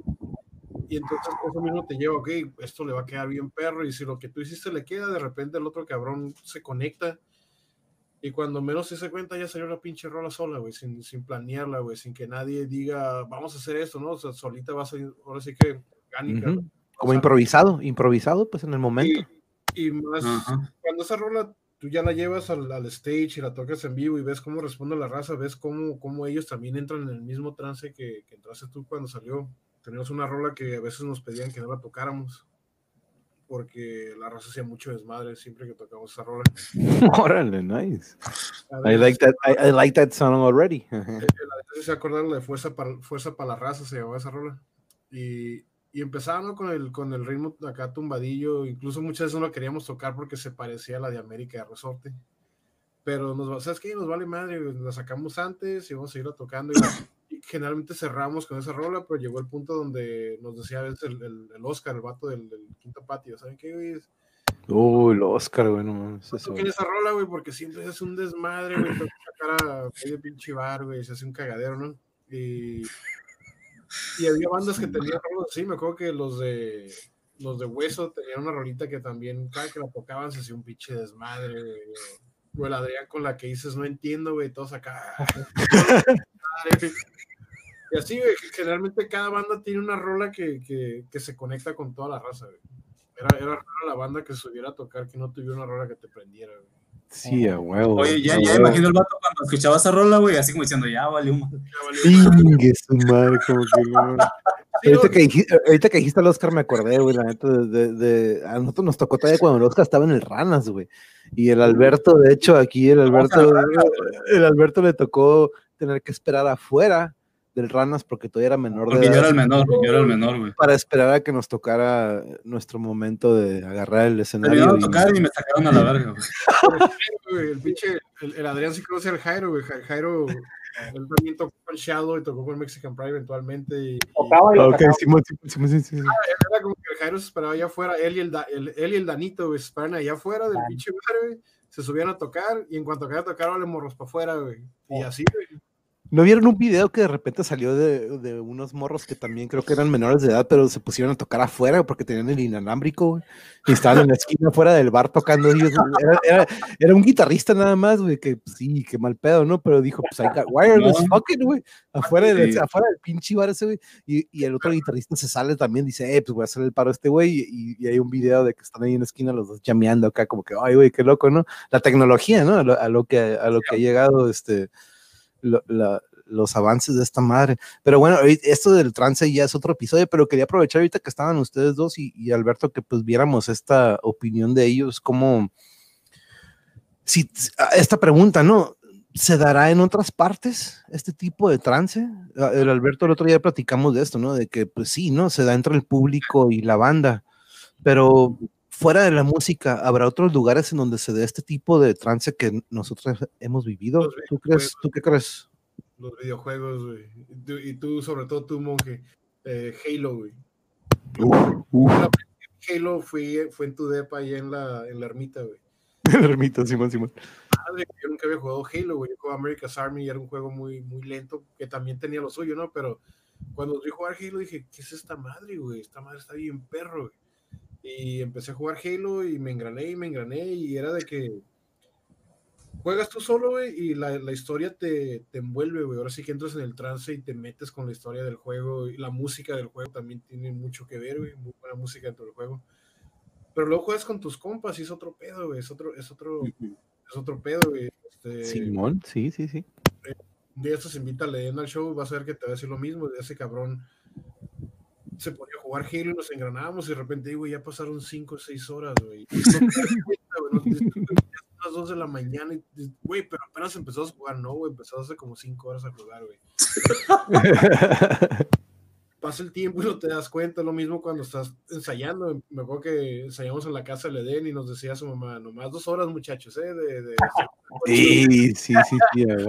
Siempre había de la noche, ¡ey, ya van a acabar! ¡Ah, cabrón!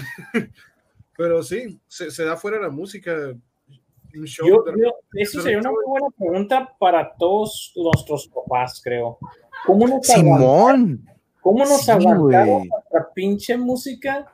Uf, Nosotros ensayamos, nosotros ensayamos en la banqueta, ahí en los álamos, en una curva, nos poníamos en la banqueta, poníamos la batería, sacamos una extensión y ensayamos en la calle y pinches gente pasaba los carros, se paraba poquito, y le decía a la verga, y se daban otra vez, se iban, ¿no?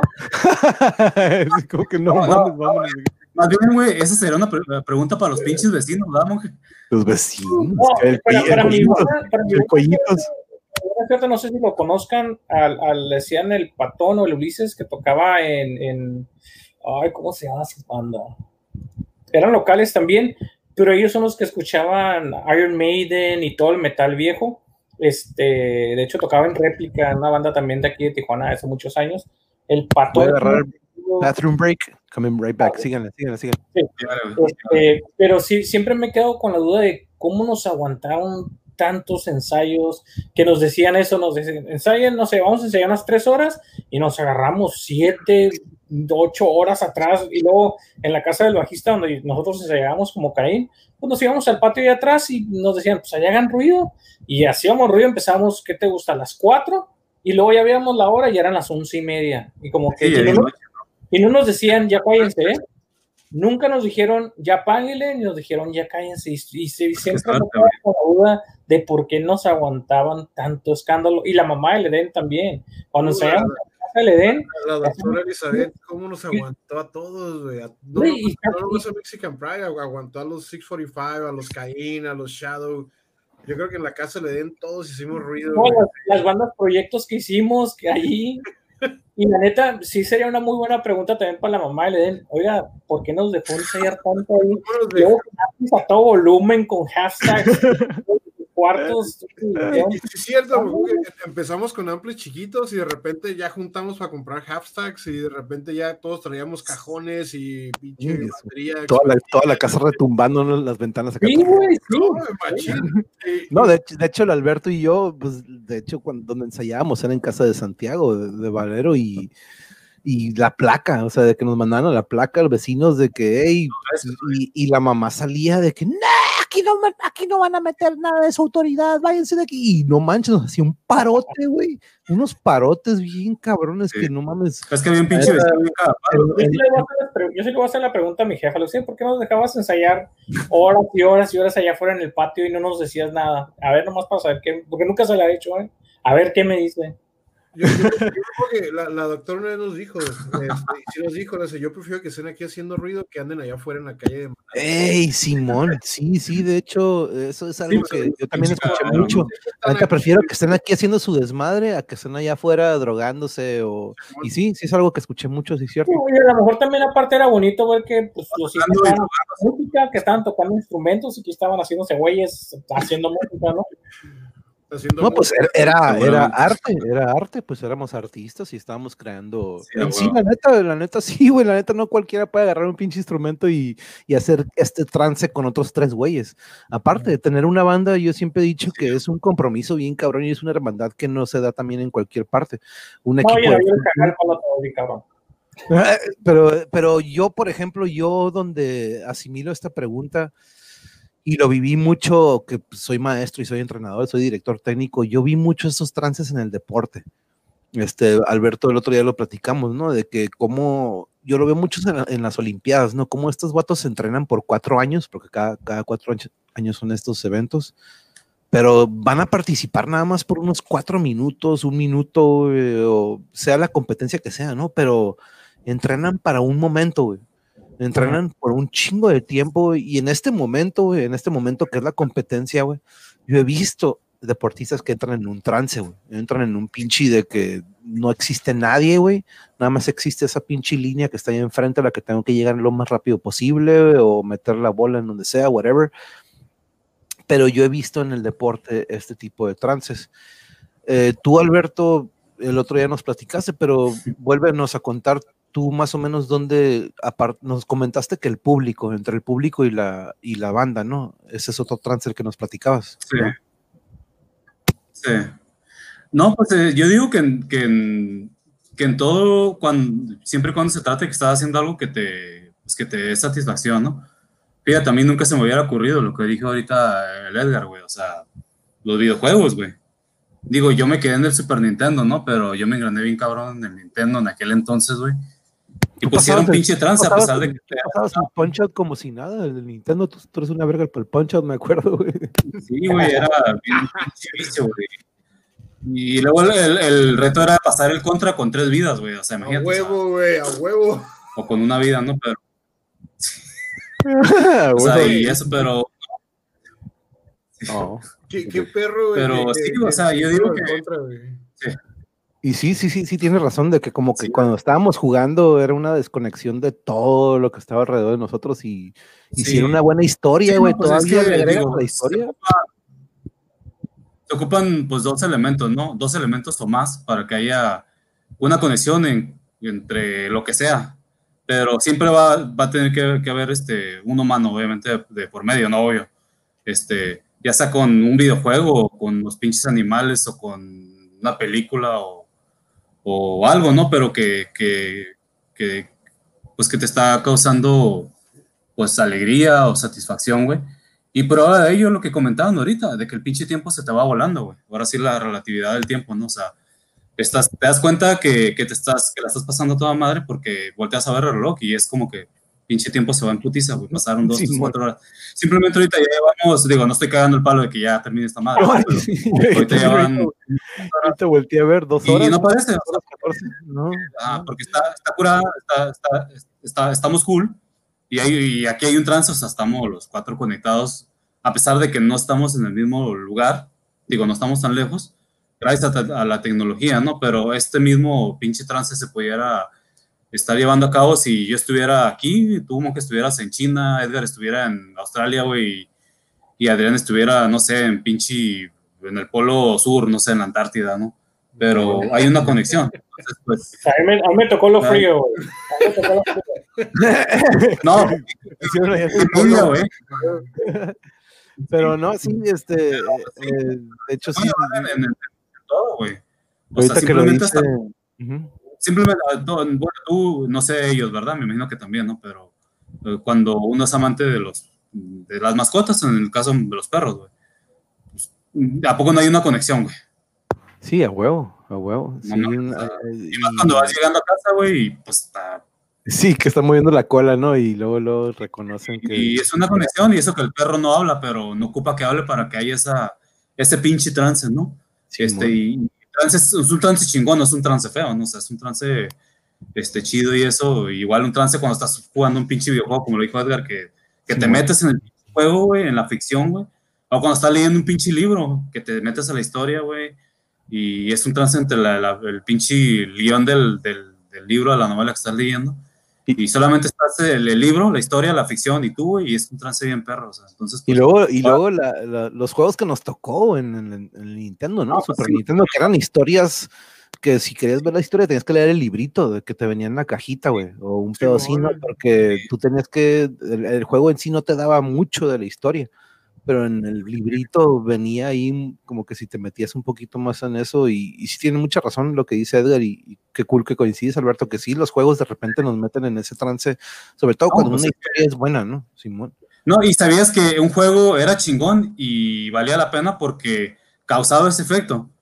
Un juego que no causaba ese efecto es un pinche juego que lo terminabas tirando a la basura, vendiéndolo, regalándolo, ¿no?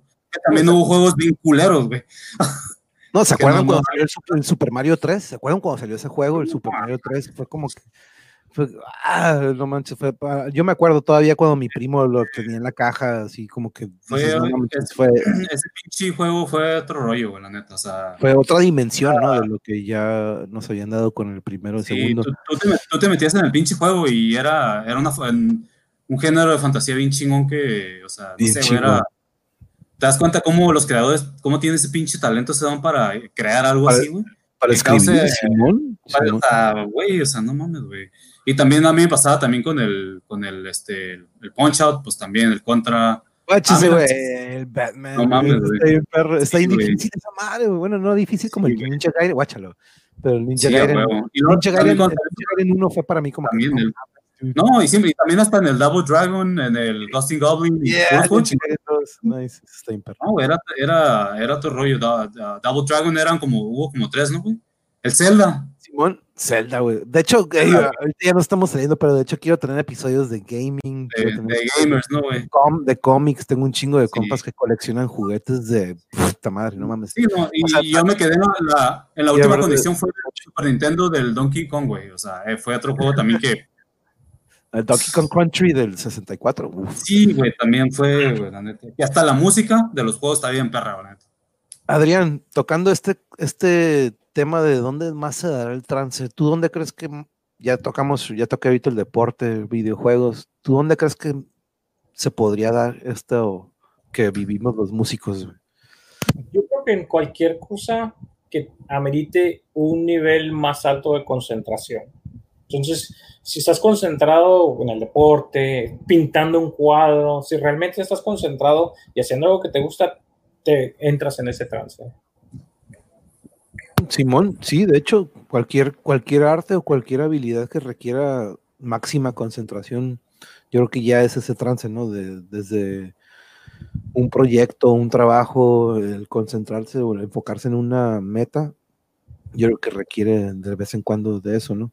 Pero sí, yo lo asimilé mucho en el deporte, pero vi que nosotros como músicos sí vivimos eso, ¿no? O lo llegamos a vivir.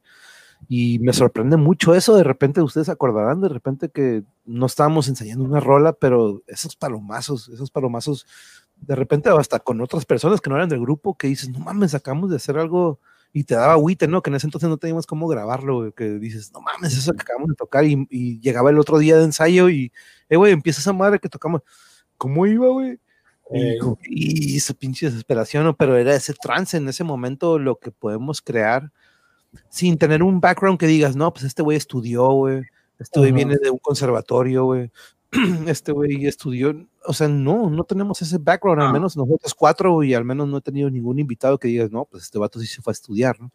Este, tenemos esta, mm, no digamos que nacimos con él, pero algo nos llevó y no sé si estén de acuerdo que el metal fue lo que nos abrió esta percepción a, a cómo se hacen las rolas. Dime, Adrián, ¿qué, qué tenías? Yo me acuerdo, eh, digo, tengo una anécdota un- poco graciosa de cómo es que aprendí a tocar guitarra. No me gustaba la guitarra. Me tocó, para empezar, ya les platiqué que me tocó keyboard en el grupo, ¿no? Entonces dije, Simón. fuck this. Y, y un compa que me caía gordo tocaba guitarra en una de las cuatro bandas que se hicieron en ese tiempo. Dije, ah, la madre, yo también voy a tocar guitarra. Entonces me compré mi guitarra de lo más chafita, este, sin marca, esas guitarras que no tienen ni marca y con el brazo bien gigantesco que no puede ser ni una sola picada. Todo trastea, todo lo que, todo lo que trastea. Entonces, Pero se, se convierten en tu guitarra, o sea, se convierten en ella, ella, ella. ella. y haz de cuenta que no me gustaba tampoco, o sea, como que dije, lo voy a hacer porque pues es como que el instrumento cool y lo que sea, ya que el güey también lo toca, entonces yo también me voy a poner. Entonces a la madre. No aprendía, llevaba, yo creo que hasta dos meses llevaba y no me salía el círculo de do y el de re y la y todo eso estaba yo, ya la chingada, me estaba dando por vencido. Hasta que un día, un día, con una sola cuerda, sin querer queriendo, saqué un pedacito de una rola de sepultura y dije, a la madre. ¿Cuál, cuál, cuál? ¿Cuál, cuál, cuál, cuál, cuál?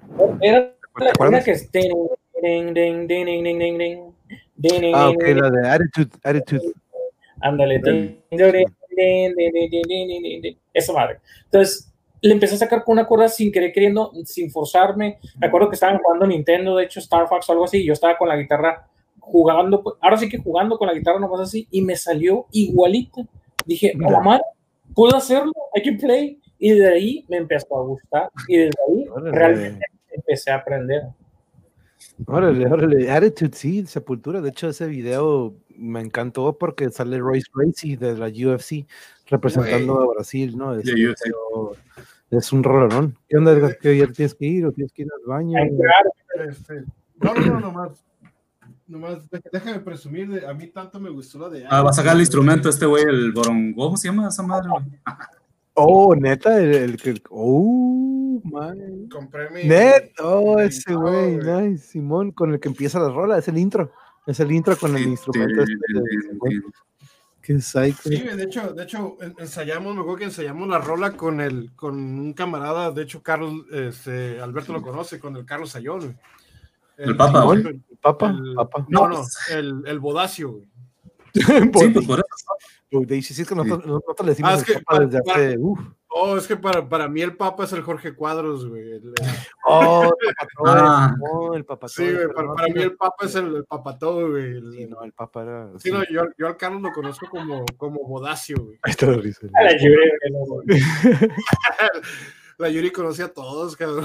Sí, güey, no, sí, por algo terminamos juntos. güey. Por algo terminamos juntos. güey. Pero- Pero, este, sí, güey. Puro malandro.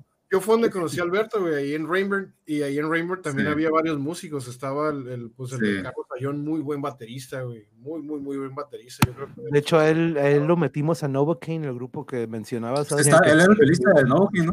Él entró por Carlos Partida eventualmente, ¿no? Pero, híjole, le, le dio otra dimensión a la banda, la neta. Este, nos encantó el tiempo con Carlos también. Un saludo a Carlos Partida, güey. Pero cuando entró el Papa, güey, bueno, el, el Bodacious El o el. Man Ram. Man Ram, este, El Menram, güey, el Menram. sí, el Man Ram, güey, ese- su nombre en el Halo, güey. Simón, es- y todavía lo usa, güey. Si lo buscas ahorita en PlayStation, todavía trae el Man Ram, güey. Juega el Apex, juega un chingo el Apex. Güey. Pues si quieren jugar con él, güey, ahí se la pasan el Apex. Pero no, nos dio, nos dio otra dimensión, güey, y él, y él bien psycho, no fue como que, hey, pues ahí te va un cassette, güey, apréndetelas.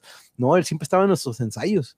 Él siempre estaba en los ensayos con nosotros y de alguna manera cuando, hey, güey, le vas a entrar, ya se las sabía todas y le metió, le improvisó un chingo de cosas y es cuando dices, no mames, le dio otra dimensión, ¿no? Qué chistoso porque es- ese güey también tocó con Mexican Pride, güey. Una tocada, güey. Se aprendió todo el set de rolas, güey. No mames, neta. Aparte, tocamos en la casa del Varas, güey. Me acuerdo que era su cumpleaños y, y la cura fue que íbamos a tocar la de, la de Attitude y le iba a cantar el Varas y no la terminó cantando, la cantó la Adrián, pero se equivocó, güey. Oh, snap. Oh, no, no, no. Ni pedo, No, pero la, neta, e- ese güey le dio otra dimensión a la banda. Fue como que teníamos un baterista que era bueno, pero no era tan bueno. Pero el Juanito se nos, se nos quedaba dormido, güey. Y, y Ups, o- ojalá y no esté viendo el Juanito, no lo vea, pero No, hey, saludos, está Juanito. el, el Joe, también, Joe también lo conoce porque a veces el vocalista de la banda, el Joe, se tenía que subir a tocar la batería con nosotros cuando el Juan se quedaba dormido pedo en las tocadas. güey. Joe, Joe que toca con los Leiva, que tocó con los Leiva un Simón. rato. Sí, ok, de ok, hecho, cool, cool. De hecho estuvo con nosotros hace unos episodios. hace una semana, ¿no? Saludos al Joe, Simón. Aquí estuvo, Y sí. Entonces, muchos, muchos compas se aprendieron las rolas de Mexican Pride, güey, porque nuestro baterista tenía esa mala fama, güey, de que se ponía bien pedo y se quedaba dormido antes de subir a tocar, güey. O se subía, montaba la batería y se quedaba dormido, güey, nomás lo movían. Y otro cabrón No, no güey. No, el de la pila no puede hacer eso, güey. El Adrián te va a decir que es cierto, o sea, güey. Era, en cada pinche tocada se nos, se nos ponía bien pedo y se quedaba dormido, y siempre, siempre se subía alguien más a tocar nuestras rolas, güey. Todo el mundo sabía nuestras pinches rolas, güey. No, Yo lo que, ¿Eh? lo que, lo que observaba yo es que cuando el Juanito estaba tocando, los miraba a, a ellos, a Tíquilo y a ti, al Eden y al Salami y al Chespi, los miraba, pero como si no los conociera, güey. Los, los miraba como que, ¿Cómo que dónde estoy, güey? Lu- Luego, luego pasar al monje los, los- los videos del quinto patio, porque en todos los videos te das cuenta cómo sabíamos que el Juan se iba a quedar dormido y nos volteamos y todos le quedábamos viendo así como que, güey, ¿cómo se dormido, güey? Había otro camarada ahí en Rainbow, el, el, el otro Carlos Ayón, el, el- pero este era el Thunder, güey. Se llamaban igual, Carlos. Se, se ¿Neta? apellidaban igual. Qué psycho. Los dos se llamaban los dos Carlos y los dos se pedían a John, güey, pero uno era el Bodazo y el otro era el Thunder. güey. El Thunder no sé si tocaba instrumentos, pero sabía un chingo de música, por ese güey conocía. Sí, toca el bajo, de hecho, también toca el bajo. toca el bajo, por ese güey conocía a. Frank Zappa, güey, conocía a. Zeppelin, güey, conocía un chingo de bandas que yo ignoraba que existían, güey, fuera del metal, güey. Y ese güey fue el que me dijo, no, güey, tienes que abrir tu mente a, a otro tipo de música, güey, esto es música para gente inteligente, cagaba el- siempre está cagando el palo ese güey, pero, No falta el que siempre está ahí con. dentro, de, dentro de su cagadera de palo, lo, lo hacían cura, el, vato me enseñó un chingo de música que, por ejemplo, ese güey me acuerdo que me pasó el de, el de King Crimson, el, el de All of the Kingston Cream, güey, me quedé, no sé, King ese güey me pasó también a Alan Parsons, güey. Después, ya, después supe que Alan Parsons fue el que grabó Dark Side of the Moon. Y dije, órale, por este güey. influencia suena, güey. Entonces, ese tipo de, de como si esto, hay compas, yo no sabía que él tocaba, ¿no? Yo asumía que este cabrón no toca nada y nomás caga el palo, pero sabe un chingo de música. Y por ese güey conocí un chingo de bandas más, güey, que no, que yo ignoraba fuera del metal, ¿no? Entonces, generalmente así fue conociendo música. Este, el Adrián, por el Adrián que conocí, pinche POD, güey. Me gusta tanto. Sí, No, y, y, este, ahorita que mencionas King Crimson, de hecho, y, viendo el póster que tienes allá atrás de Tool, esa es mi number one, sigue el número uno tocada. Me tocó ver Tool con King Crimson. Y me acuerdo que compré el, el boleto para Tool, pero nada más decía special guest y todavía no confirmaban quién chingados iba a ser. Y eventualmente, dos meses antes de la tocada, King Crimson, güey. King Crimson le abre a Tool, güey. Qué perro. No mames, güey, no, no mames. Christian, que eventualmente a lo mejor va a ver este video, él estaba ahí. Este, esa tocada está en number one y hasta ahorita nadie se la ha chingado, ni el de Coachella, eh. Coachella está en segundo. Pero esa tocada con King Crimson, y de hecho lo ha dicho Maynard, esa noche Maynard dijo, para los que no llegaron temprano y no vieron a King Crimson, deberían de pagar doble y chinguen a su madre. Porque King Crimson en sí, él lo dijo muchas veces, ¿no? Que es influencia, una influencia bien cabrona de lo que es tú. De Y para lo los para los que no han escuchado King Crimson, la neta se los recomiendo cualquier disco de cualquier época porque han tenido muchos cantantes, muchos músicos y muchos bateristas, pero este es una banda que de hecho hasta hace poquito siguió haciendo música, pero sí ha sido influencia bien cabrón para tú. Ahorita que mencionaste eso, ¿no? De que este es una de las mejores tocadas que me tocaron. Pero este, bueno, pues llevamos dos horas y media. Horas y media. Eso es un yo- trance. güey. De hecho, yo- ya me- eh, sí, güey, sí, de hecho, ¿Cuánto dura esa madre? Es un maratón. de hecho, güey. muchos me han dicho, hey, güey, tienes que hacerlos más cortos, pero no, güey, no, no, no, no, no me gusta cortar, güey, ni cortar la, el flow como el que tenemos ahorita y el que tuvimos ahorita por estas dos horas y media, porque no manches, este, ahorita que estamos desconectados y que nos tienen como que encerrados, esas pláticas yo creo que son lo que ocupamos. Y mi objetivo es de que la raza que no es metalera, cuando vea este video, diga, oh, órale, ok, como que el metal no nada más es decapitar o matar o, o pinche Satan, Satan, este, sino que tiene su lado que nosotros lo encontramos como un escape, como algo para relajarnos a veces, algo para, estamos emputados y ocupamos escuchar eso para canalizar nuestro enojo hacia esa canción y no, de- no desahogarlo con una persona o con algo físico, ¿no? Sino que voy a escuchar algo agre- agresivo y ahí saco mi pinche enojo por este momento. Le agregué mosh pits porque para mí el mosh pit es algo fundamental para mí, güey. Y es algo que nunca me siguieron la cura, güey. Nunca, eh, de hecho, Alberto me coincidirá conmigo y yo en todas las tocadas, conciertos, desde Suffocation, desde Pantera, desde Slayer, desde Lamb of God, todo, todo, he visto todo, me faltó Alice in Chains, que es lo único, pero en sí en metal me tocó ver todo lo que pude haber querido, pero en el mosh pit siempre estaba solo. Siempre estaba solo y, y no sé si era por mi locura o de que me vale madre o, o si, o si es un miedo que de repente se le tiene el mosh pit. Y no era de que, ah, ok, metal, o mosh pit me voy a meter. No, tenía que ser Suffocation, tenía que ser Cannibal Corpse, tenía que ser Pantera, tenía que ser algo que me identificara con él, no nada más porque estaba tocando algo metalero me voy a meter al mosh pit, tenía que ser algo que me influenciara a meterme. Por eso lo del mosh pit, ¿no? De que mm, es una manera en la que yo encontré, no sé si ustedes en algún momento se llegaron a meter o si, o si no, pero para-. E- para mí, para mí es algo bien psycho, ¿no? Es algo súper violento, peligrosísimo, agresivo, pero para mí era algo relajante, para mí era, era un, era un desate de todo mi estrés, de dar clases, de lo que no, puedo, no podía sacar con los niños, de lo que no podía sacar con mis alumnos del fútbol, de lo que no podía expresar en ese pinche círculo con raza que ni conocía, como que lo podía sacar, ¿no? Y algo que siempre me encantaba era que al final de cada pinche rola, el güey que estaba a un lado de ti te daba de que, hey, dude, awesome, dude, que pinche No, abrazo. y- y está perro, yo, yo mi primer mosh pit Ya.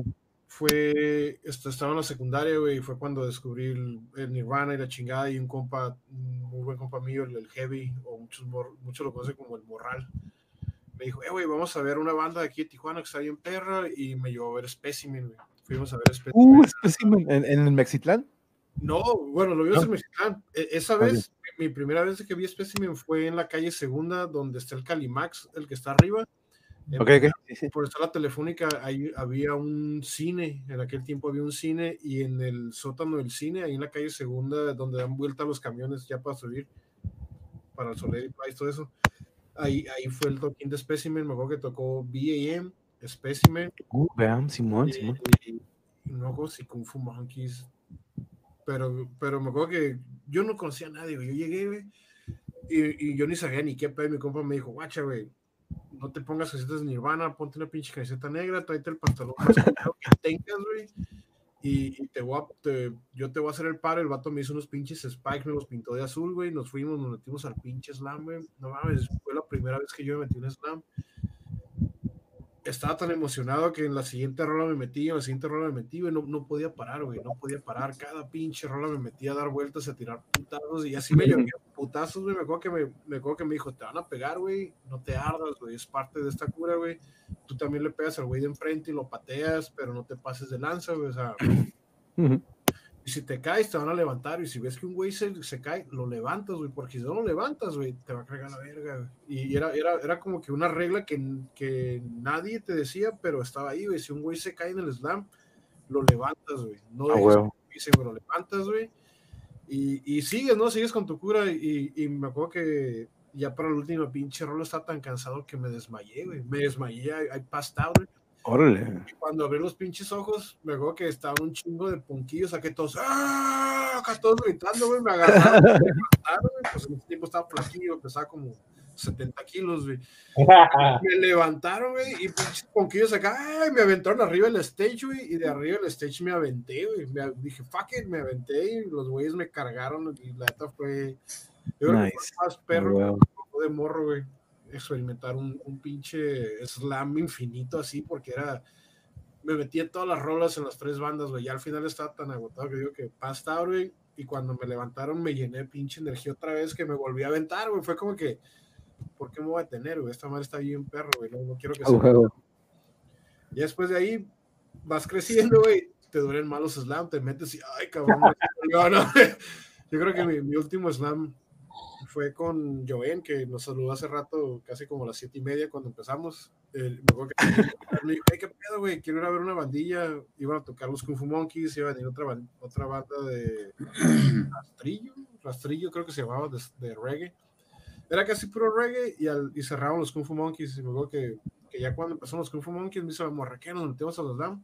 Arre, güey, nos metimos la morra y yo, güey, y me acuerdo que, que de, de la nada se me perdió, güey, cuando volteé la vi en el piso, güey, y cuando Chingues. regresar a levantarla no pude, güey, porque pinche raza me empujó y me empujó y me empujó. Eventualmente cuando di la vuelta ya estaba, ya estaba de pie y de repente me estaban pateando y era ella, güey, así como que la se metió al slam, güey, Qué loco. la casa allá atrás, güey. Pero saludos otra vez a la Joel. Y, Sí, saludos. y la neta, er- era de esas morras que siempre me decían, "Eh, güey, vamos al slam, güey. Entonces, como dices tú, güey, hay muy poca raza que vamos al pinche slam no se meten. Chespi, saludos al Chespi también. Ese cabrón era. Cada que venía la maldita, güey, te encontrabas al Chespi en el slam, güey, tirando. Uh, esos, esos slams se ponían muy buenos, muy buenos los de la maldita. Hey, pues ya llegamos a dos horas y media, guys. Este, les agradezco muchísimo su, su Ay, tiempo y este fin de semana. Este, vamos a tener muchísimos episodios más como estos. Este, Alberto, muchas gracias por unirte otra vez a esta plática. Yo sé que ya tuvimos una, pero tu opinión siempre es buena. Edgar, muchas gracias por tu por tu tiempo en tu viernes. Adrián, qué chingón que te pudiste agregar, dude. Este, vamos a tener muchos más de este tipo, así que yo me contacto contigo por medio del Edgar. O te agrego, no te tengo en, en mi Facebook, pero luego te agregamos. Este, muchas gracias por la oportunidad que nos dieron. Su opinión siempre es muy buena. Este, yo les aviso para el siguiente. Y muchísimas gracias. Este, el metal que siga para siempre. Este, lo traemos en la, de alguna manera adentro y, y que perdure, ¿no? Muchísimas gracias. Buenas noches a todos. Vale, señores. Y nos estamos contactando luego. Later and have a good weekend. Dale, trucha.